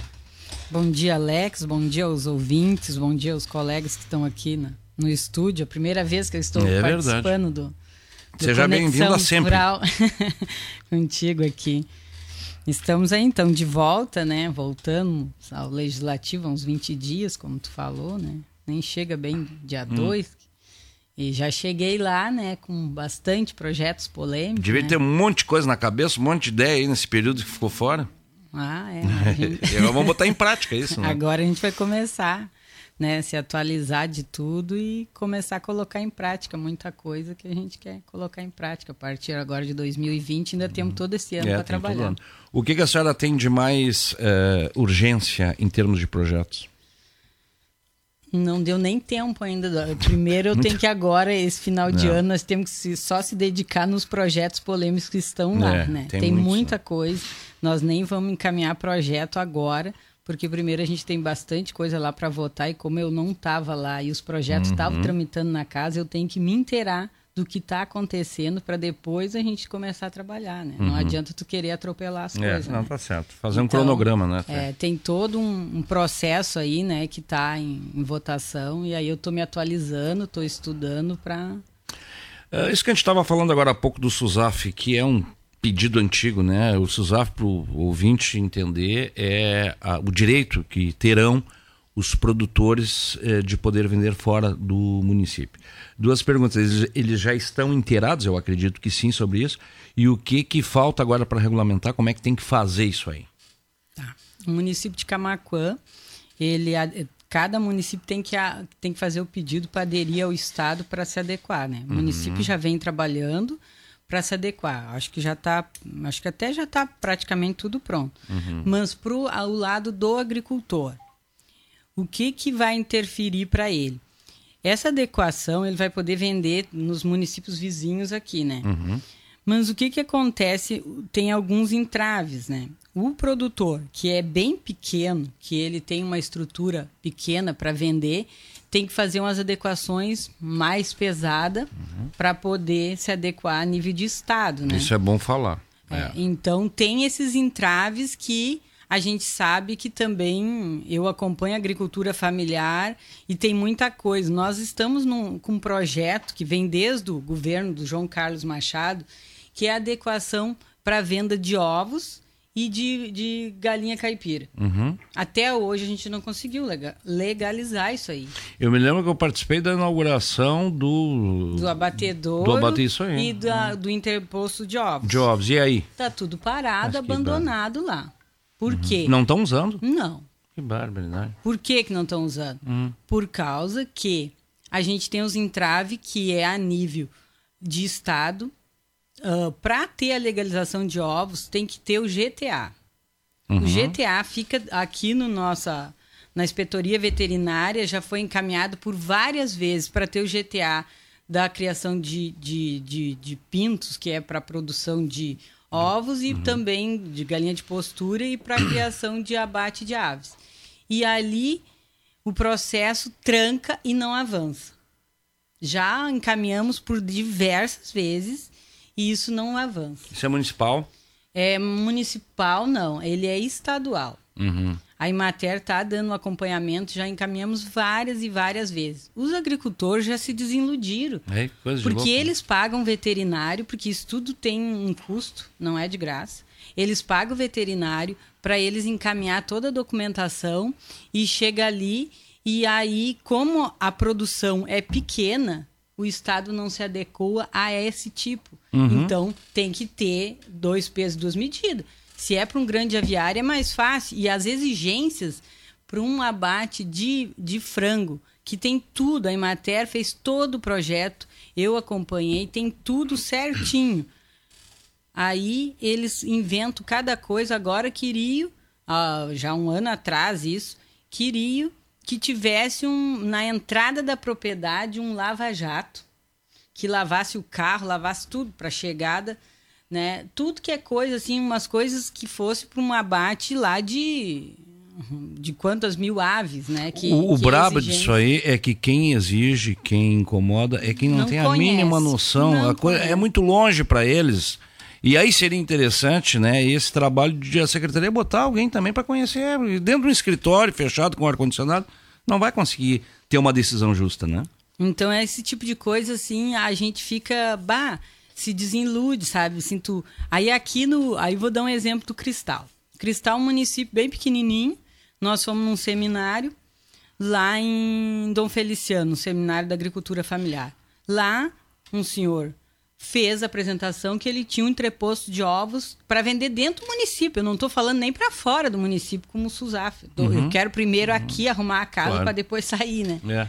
Aí ele fez toda a apresentação junto com o pessoal da Imaté. Aí eu não interrompi ele, depois eu fui lá e disse: "Não, agora, pessoal da Imaté e o e esse senhor, vamos conversar aqui, a gente quer saber se vocês são aqui do nosso lado e por que que vocês podem e nós não podemos?" Município Pois Camaquã. é. Aí ele nos disse o seguinte, a, que até mil aves não precisava GTA. Então a lei para um município vale e para outro não vale. Aí aqui no município de Camaquã ah, tem que ter o GTA. Então aí tu, tu fica. Porque se, o que, que acontece? Qual é o critério, né? É, qual é o critério? Aí, o que acontece? Se eu me adequar para o município e eu já tá vendendo legalizadinho, tudo organizadinho, eu vou querer o SUSAF. Mas se eu não consigo organizar minha casa aqui dentro, hum. como que eu vou pedir para sair para fora? Né? É então, difícil, é aí é difícil. difícil, sabe? Não, não, Então- e, e- e tu também eh, vende essas facilidades de- no jornal, mas aí chega na hora da prática e isso tem acontecido várias vezes, né? Aí não acontece o que, que é para acontecer, né? Então essa é a realidade hoje que a gente vive, sabe? Então aquele agricultor ele faz todo um, um custo, é tudo por conta dele. Uhum. Então ele tem todo aquele custo para se adequar. Quando chega lá e dá esses entraves burocráticos e coisas assim que que aí ele, ele se desenlude. Mas sabe? vamos dar uma, vamos dar uma pressionada a esse pessoal para, poxa, eu pensei que estava funcionando bem aquele abatedor lá e o e o entreposto também, vamos, vamos, vamos ter que cobrar o pessoal para fazer isso aí. Emerson. exemplo disso, vereadora, que as indústrias, as empresas vão para o centro do estado e não vêm para cá. Ah, Santa Cruz está lotado de Hum. empresa, Teutônia e por aí se vai. E aqui a gente não consegue. Né? Eu Acho que É as leis municipais. É, e os pequenos os- produtores tem que- desses tem que lugares ser aí. atrativas. Não, né? e, e- e vamos combinar aqui, mais dedicação, né? Mais atenção. O Sim, pessoal tu tem que estar mais tornar ligado o teu aqui. município atrativo. É, é. Não, Isso aí. ó, tá ao contrário, né? Menos foto e mais ação. É isso aí. O que, que a gente tem mais de, de, de, eh, digamos assim, da pauta dos pequenos agricultores? Mudou, né? O, a nossa feira mudou de local, está sendo positivo? Como é que está sendo? Isso, vamos falar então um pouquinho da feira. Eu, É. não, eu não tô mais como feirante, eu não tenho Uhum. mais ali box, né? Mas eu faço parte da, da diretoria, porque já eu participei da feira ali já há muitos anos, né? Uhum. Então eu tenho Sempre uma ativa, ligação né? sempre muito forte, né? Então a mudança, né? A gente, o prédio teve que sair lá por causa de todo aquele problema. E aí. O, o que aconteceu foi que o proprietário pediu o local, foi isso aí? Não, é isso é um, é um processo que se arrasta desde o tempo do José Cândido, Uhum. que tinha um processo na justiça, porque teve, foi feita aquela construção em cima de um terreno que não era próprio do, da, da prefeitura. Uhum. E aí, agora a justiça determinou que teria que tirar. Então Uhum. foi por isso que saiu, e aí Perfeito. o dono também tinha interesses, né? Uhum. Então. E aí a, a gente conversou várias vezes com o secretário Abner e para ver um local para onde ir à feira. Né? E o local, falaram muito na praça, né? Mas a gente na praça, o que que acontece? Ali é aberto, né? Eu fui feirante Pois da é. praça por um ano. Quando eu entrei na, pra... entrei na feira, a gente fazia feira lá. E acontece que, assim, como a gente está se adequando ao alimento saudável e ter que ter higiene, ter que ter essas coisas, aberto é difícil também, sabe? Já tem ali carne, a carne do suíno já é legalizada na feira, né? Então, também tem que ter refrigeração, tem que ter um espaço, né, para poder estar tá adequado. Não, e aí vai ter dias que não vai poder fazer também, né? Sim, aí tem outros eventos É. na praça. Ah, né? o pessoal em Porto Alegre São Paulo também usa muito a feira, fecha o arroz e fazem a feira, né? Uhum. É, mas é, é uma situação precária quando chove. Sim. né? Então, e esse novo local, como é que foi? A prefeitura alugou? Isso, a prefeitura alocou ali. Que é aqui o- na igreja, né? Isso, é bem aqui pertinho, né? Tá ali. Uhum. E o pessoal que tá ali gostou muito, o movimento não caiu. Que bom. Estão vendendo muito bem. Fica. Ah, muitos dizem, ah, ficou escondido. Mas eles privaram também pela proteção. Tem inverno e tem verão, né? No, no, no inverno, nos dias de chuva, se é na praça, tu não vende nada. E aí eles têm É. o produto para trazer. E sendo ali, o pessoal entra, transita por dentro. É Ali bom também- estacionar, bom estacionar. é. Ah, então eles estão gostando muito, estão fazendo as adequações. A Imater vai ficar ali junto com nós, Legal. ali na frente, né? Que eles já pintaram ali, tem um espaço, a Imater vai ficar junto. Então vai ficar um pavilhão da agricultura familiar voltado para os Perfeito. agricultores. Então, Perfeito. e aí vai diminuir um aluguel lá da casa que eles alugam para a Imater. Continua ainda sem poder comercializar ah, produto animal? Animal ah, suíno totalmente legalizado. Tem um Uhum. abatedor Frango não. municipal. Não, frango, Frango não. por causa disso que a gente estava falando é. agora há pouco, né? Uhum. É, é brabo, né? Suíno pode, frango não pode. E tem as, as padarias, né? que Fica as uma têm coisa legalizado. arbitrária, né? Hum. Agricultura familiar não pode produ- eh, comercializar o frango Que é o que mais é que é o produzido. que mais é produzido. É. O queijo. É, é. E o que, que nós temos mais de, de, de pauta? Eu vejo que a senhora- Sobre assim, ó, eu fiz um pedido de providência Uhum. que a gente está vendo aqui na nossa região sobre essa estiagem que está acontecendo, né? Então eu já fiz um pedido de providência ao chefe do executivo para fazer, né, ah, pedir socorro, né, para os nossos Uhum. agricultores, porque a gente sabe que quem vai sofrer as consequências são os nossos agricultores. Então eu já fiz esse pedido, visitei várias propriedades, a Imater também está visitando, estão fazendo os laudos para ver, né, constatando que o que, tá que se feito. atinge mais nesse momento? Hoje a gente está com quem plantou fumo do tarde, Uhum. né? Tá bem atingido o fumo. As pastagens, o pessoal que, que produz leite, as pastagens estão totalmente prejudicadas. O pessoal do soja, muito também. Ah. O soja está muito prejudicado, Uhum. né? Então, só aí o milho, quem plantou milho agora, mais do tarde, bah, o milho está totalmente prejudicado. E o, que, que, o que, que quer dizer? Aí a gente fica, os agricultores às vezes não entendem o que, que, que, que acontece com esse pedido que, se for homologado, né, de situação de emergência no município, o que, que para eles vai acarretar, o que, que para eles vai melhorar, né?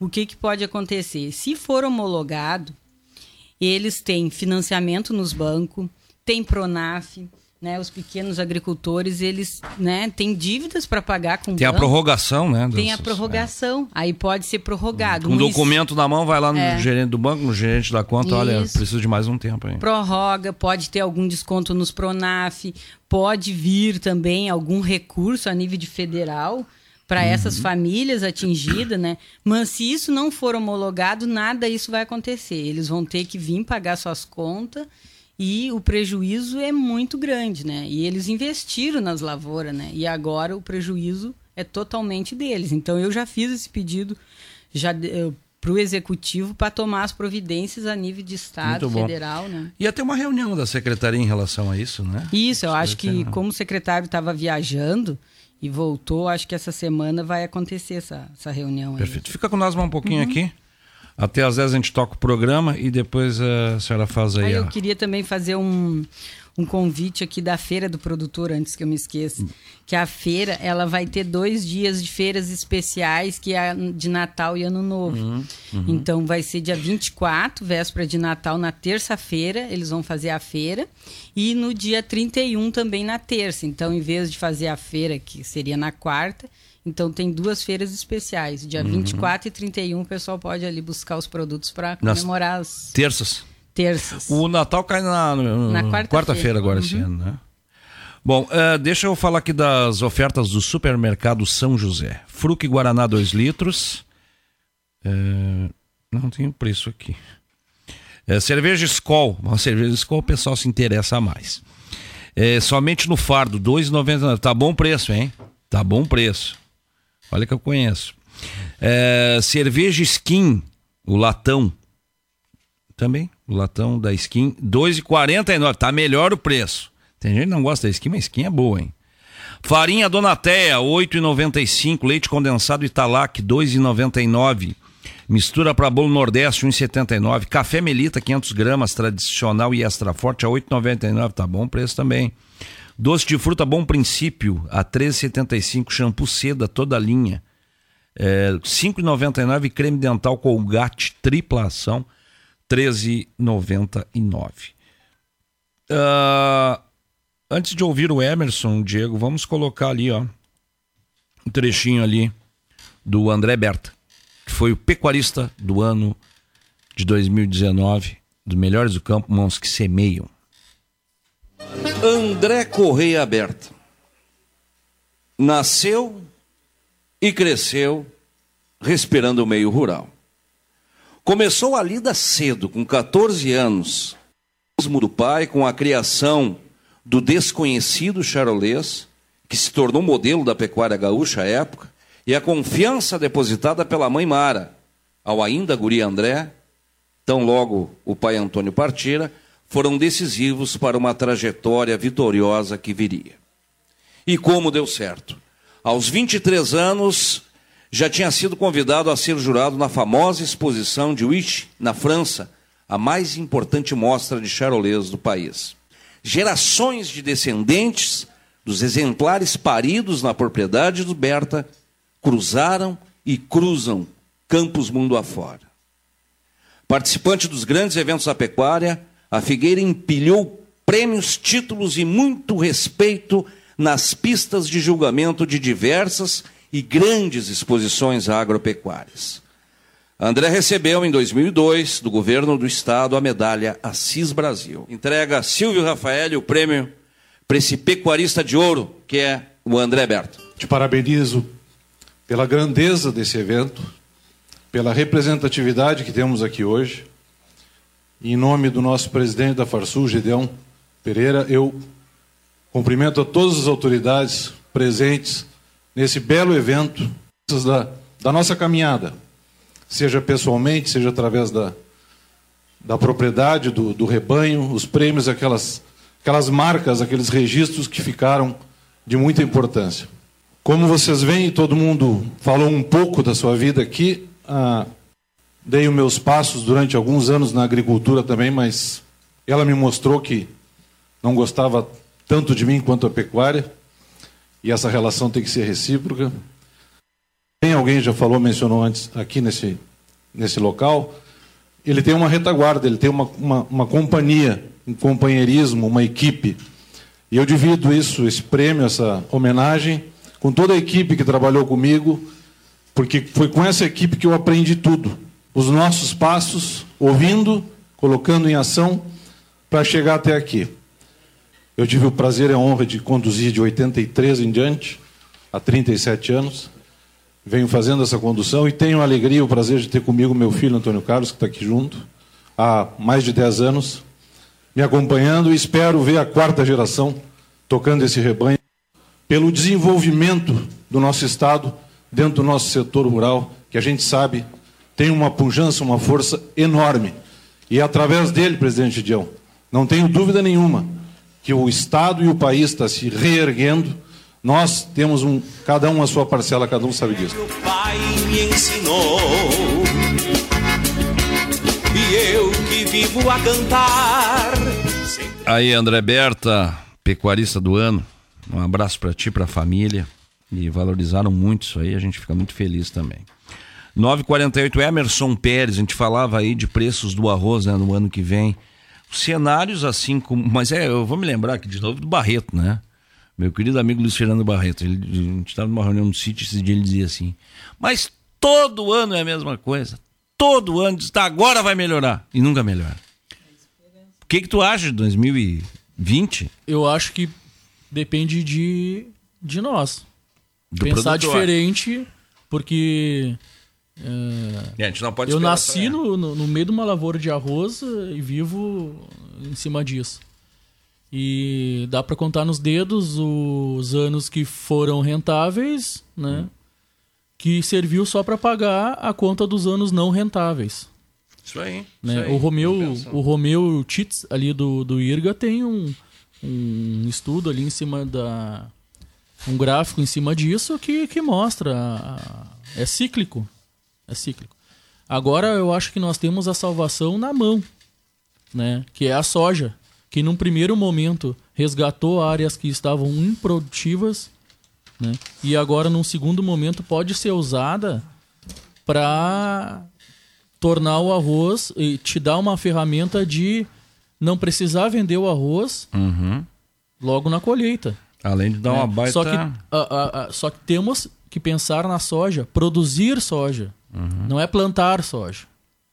Não é só plantar, por plantar, como muita gente é, pensa. te- deve ser, um- deve ter gestão, né? E, e- e tem tecnologia para isso, né? Eu não falo aqui só da irrigação na soja, por trabalhar com a irrigação, mas pela viabilidade do projeto. O que eu penso é no projeto irrigação. Eu não penso em vender politubos. Eu penso é no projeto que vai trazer para nossa região aqui, centro-sul, que não produz soja. Não produz. né? Como deveria. Não produz como deveria porque não é tratado como deveria. Agora mesmo a gente tem essa essa estiagem, né? Que quem plantou tá com problema e muitos pararam de plantar porque não vai nascer. É, o Emerson, eu acho que o, esse ano de 2020 que está abrindo aí, a gente tem que trazer com muita responsabilidade essa matéria aí. Gestão. É, vai se dar um processo, eu acredito que agora mais do que nunca, até porque nós temos o fechamento do torniquete do governo. É, em rela... O que a gente vai ter do, do governo a partir de agora, gente, é o seguinte: é seguro. O governo não vai ter custeio mais. Não tem mais, Não não, não tem mais almoço de graça. Né? E outra coisa, não vai ter renegociação de dívida. Vamos deixar bem claro aqui. O governo já também Não, isso não adianta, deixou claro isso. é, é- Então, amigo, vai ter que ser do braço.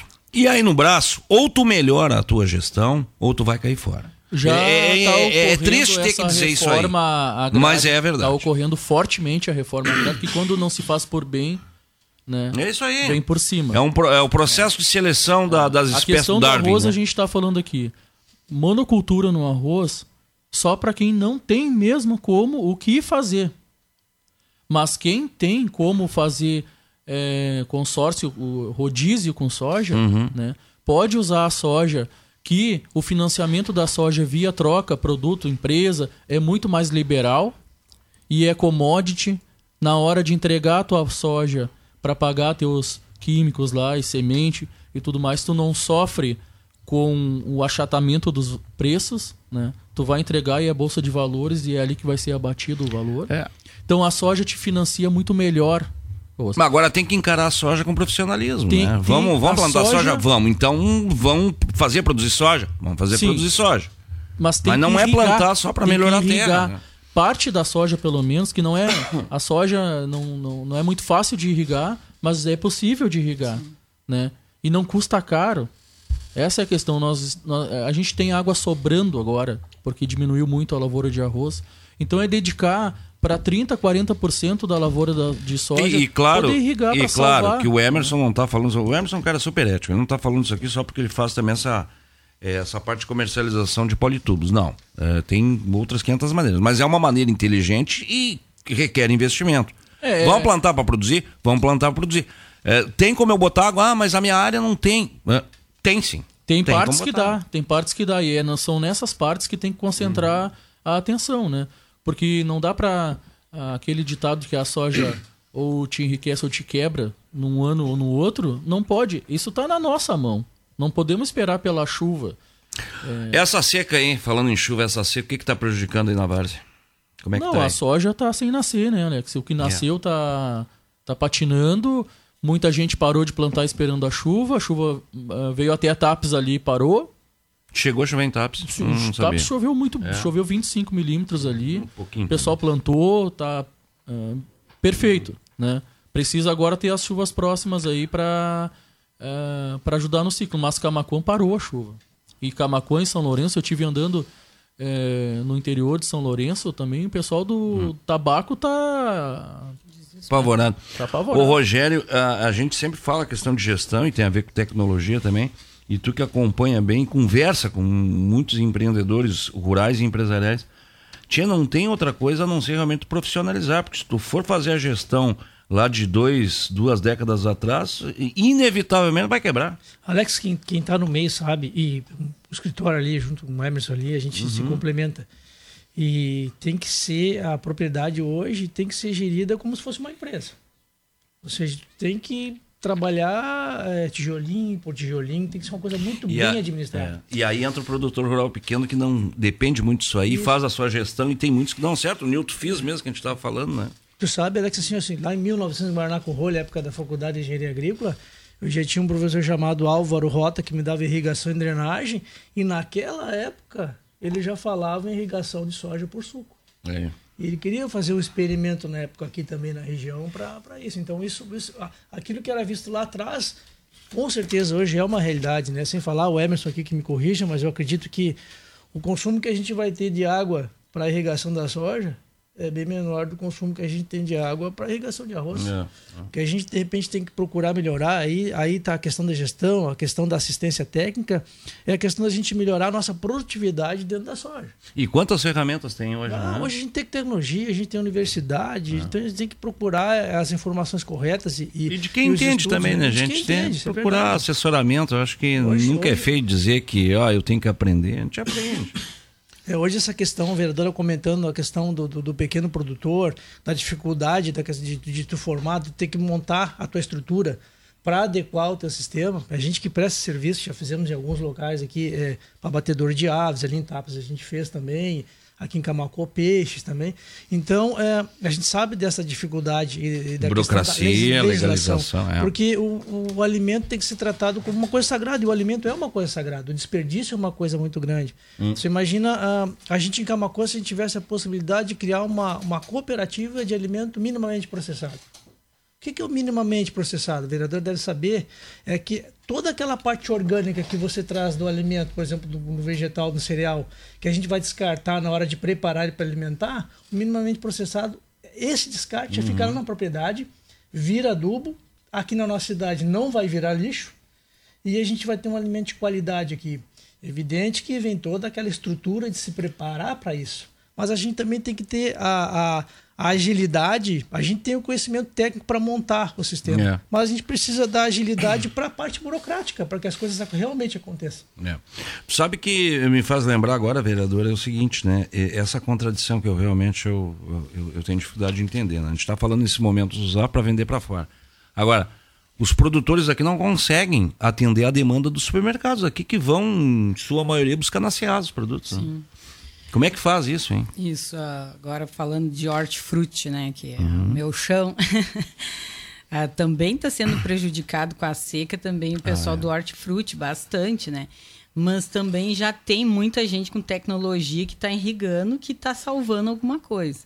E nós temos a Coopertraf Hum. e nós temos uma agroindústria que é ali no Horto Municipal e está legalizada a nível de estado, porque Uhum. ela não depende do município, porque vegetal é a nível de estado.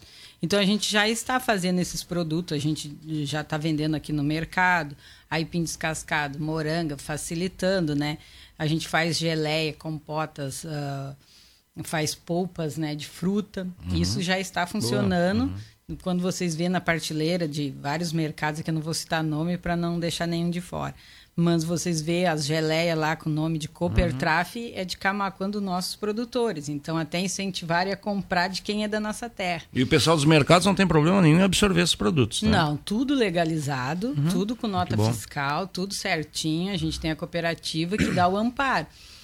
E o, nós entregamos produtos, sim, nos mercados Uhum. também. A cooperativa faz entrega duas vezes por semana, mas a gente não supre nem a metade, né? Claro, é, Por quê? grande. Porque qual a dificuldade que a gente tem? Da continuidade do produto na propriedade.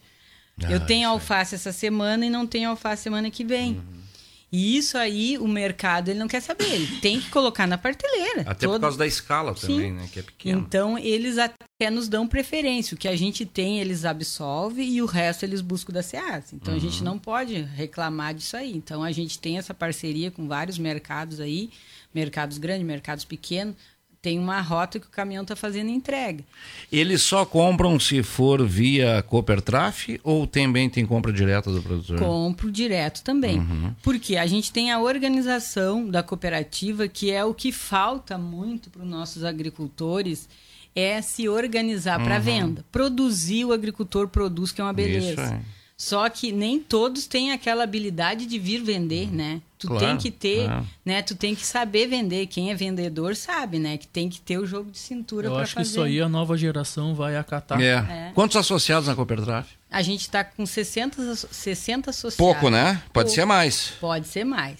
Só que ainda, o que, que a gente tem que ter demanda de continuidade da produção. Uhum. Aí tem Pra que ter um compromisso é, também um do cara. compromisso com o agricultor. É Aí gestão. vem é, É é a gestão. gestão na propriedade, né? Cada um na sua propriedade é, é uma empresa, né? Uhum, E como tu faz com a tua empresa para que ela sempre tenha, né? Aí tem os, o tempo não ajuda muitas vezes Não. para quem não tem totalmente irrigado, né? É pequeno ainda o percentual e pode melhorar. Uhum. Nós estamos com 10 horas da manhã, gente, vamos encerrando o programa, mas eu gostaria, eh, Emerson, que tu passasse aí as, as cotações da semana, como é que fechou o arroz, como é que fechou o soja. Bom, Alex, vamos lá então. O arroz fecha a semana aí entre R$ 49 e 50 reais bruto em Camacuã. A soja fechou a semana 86 reais no Porto de Rio Grande. O milho 45 reais. O boi gordo R$ 6,90. A vaca gorda R$ 5,80. O suíno R$ 4,20. O cordeiro 7 reais, entre 7 e 7,50. O leite R$ 1,31 o litro. O frango R$ 3,10. E o dólar fecha a semana R$ 4,11. 4 e 11. Bom, deu uma de recuada e tal. Um outro assunto que a gente tem que falar aqui, vereador, nas próximas vezes que a senhora vir aqui, é sobre os produtores de leite. Isso. Tivemos um êxodo muito grande aí do pessoal da atividade, isso a nível do Rio Grande do Sul, absolutamente explicável em função eh, da baixa valorização, mas 40%, 40% eh, dos produtores de leite simplesmente pararam. Claro que a maioria pequenos. É o que a gente estava falando em relação ao arroz e à soja aqui, né? E os grandes acabam, eu digo, claro, os Tem produtores escala, mais quem bem escala eh, consegue preparados absorver. absor A absorvem normativa Isso que aconteceu a nível de estado foi a queda maior. Também relação- ajudou, né? Isso, mas aí a gente vem num próximo dia, a Isso, gente pode vamos- falar vamos específico falar, sim. Obrigado pela sua participação aqui. Agradeço o espaço aí e estou à disposição aí, quando quiser que eu venha aqui fazer um debate, estamos aí. pra- Qualquer participar. problema dos produtores, procure a Marivone, tá? Já sabe, tá? A demanda vai aumentar o agora. Eu, eu o que eu digo assim, sempre o agricultor, ele quer infraestrutura lá na propriedade, É. né?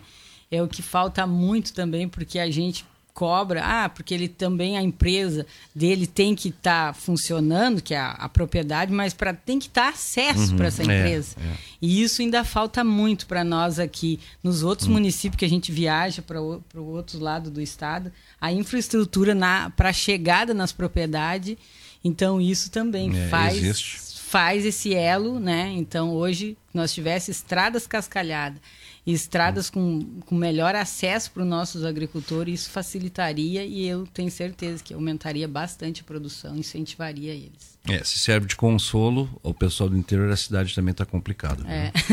Obrigado, viu, vereador? Bom- bom dia a todos aí. Vereadora Marivone Ramos. É, vamos fechar e vamos dizer o seguinte, né? Já marcar um próximo encontro aqui, né? Se é possível, porque tu- sábado tu some, né? Sabe que eu não te prometo, eu te ameaço, né? Então. Gurizo, obrigado, viu? Obrigado, Rogério, pela tua presença, pro Emerson também. Sejam sempre bem-vindos aqui, amigo. Não, a gente está sempre à disposição, deixar, deixar o escritório também à disposição da vereadora, se ela precisar de alguma coisa, a comunidade toda, ali na Cindi- na Dias 348. A propagandinha pro Doutor Ego, né? Do lado do Doutor Ego, dentista. ali, Eu né? sempre faço a propaganda do Doutor Ego, uma coisa de louco, né? O homem que mais arrancou dentes na história desse município. Já tirei alguns com ele.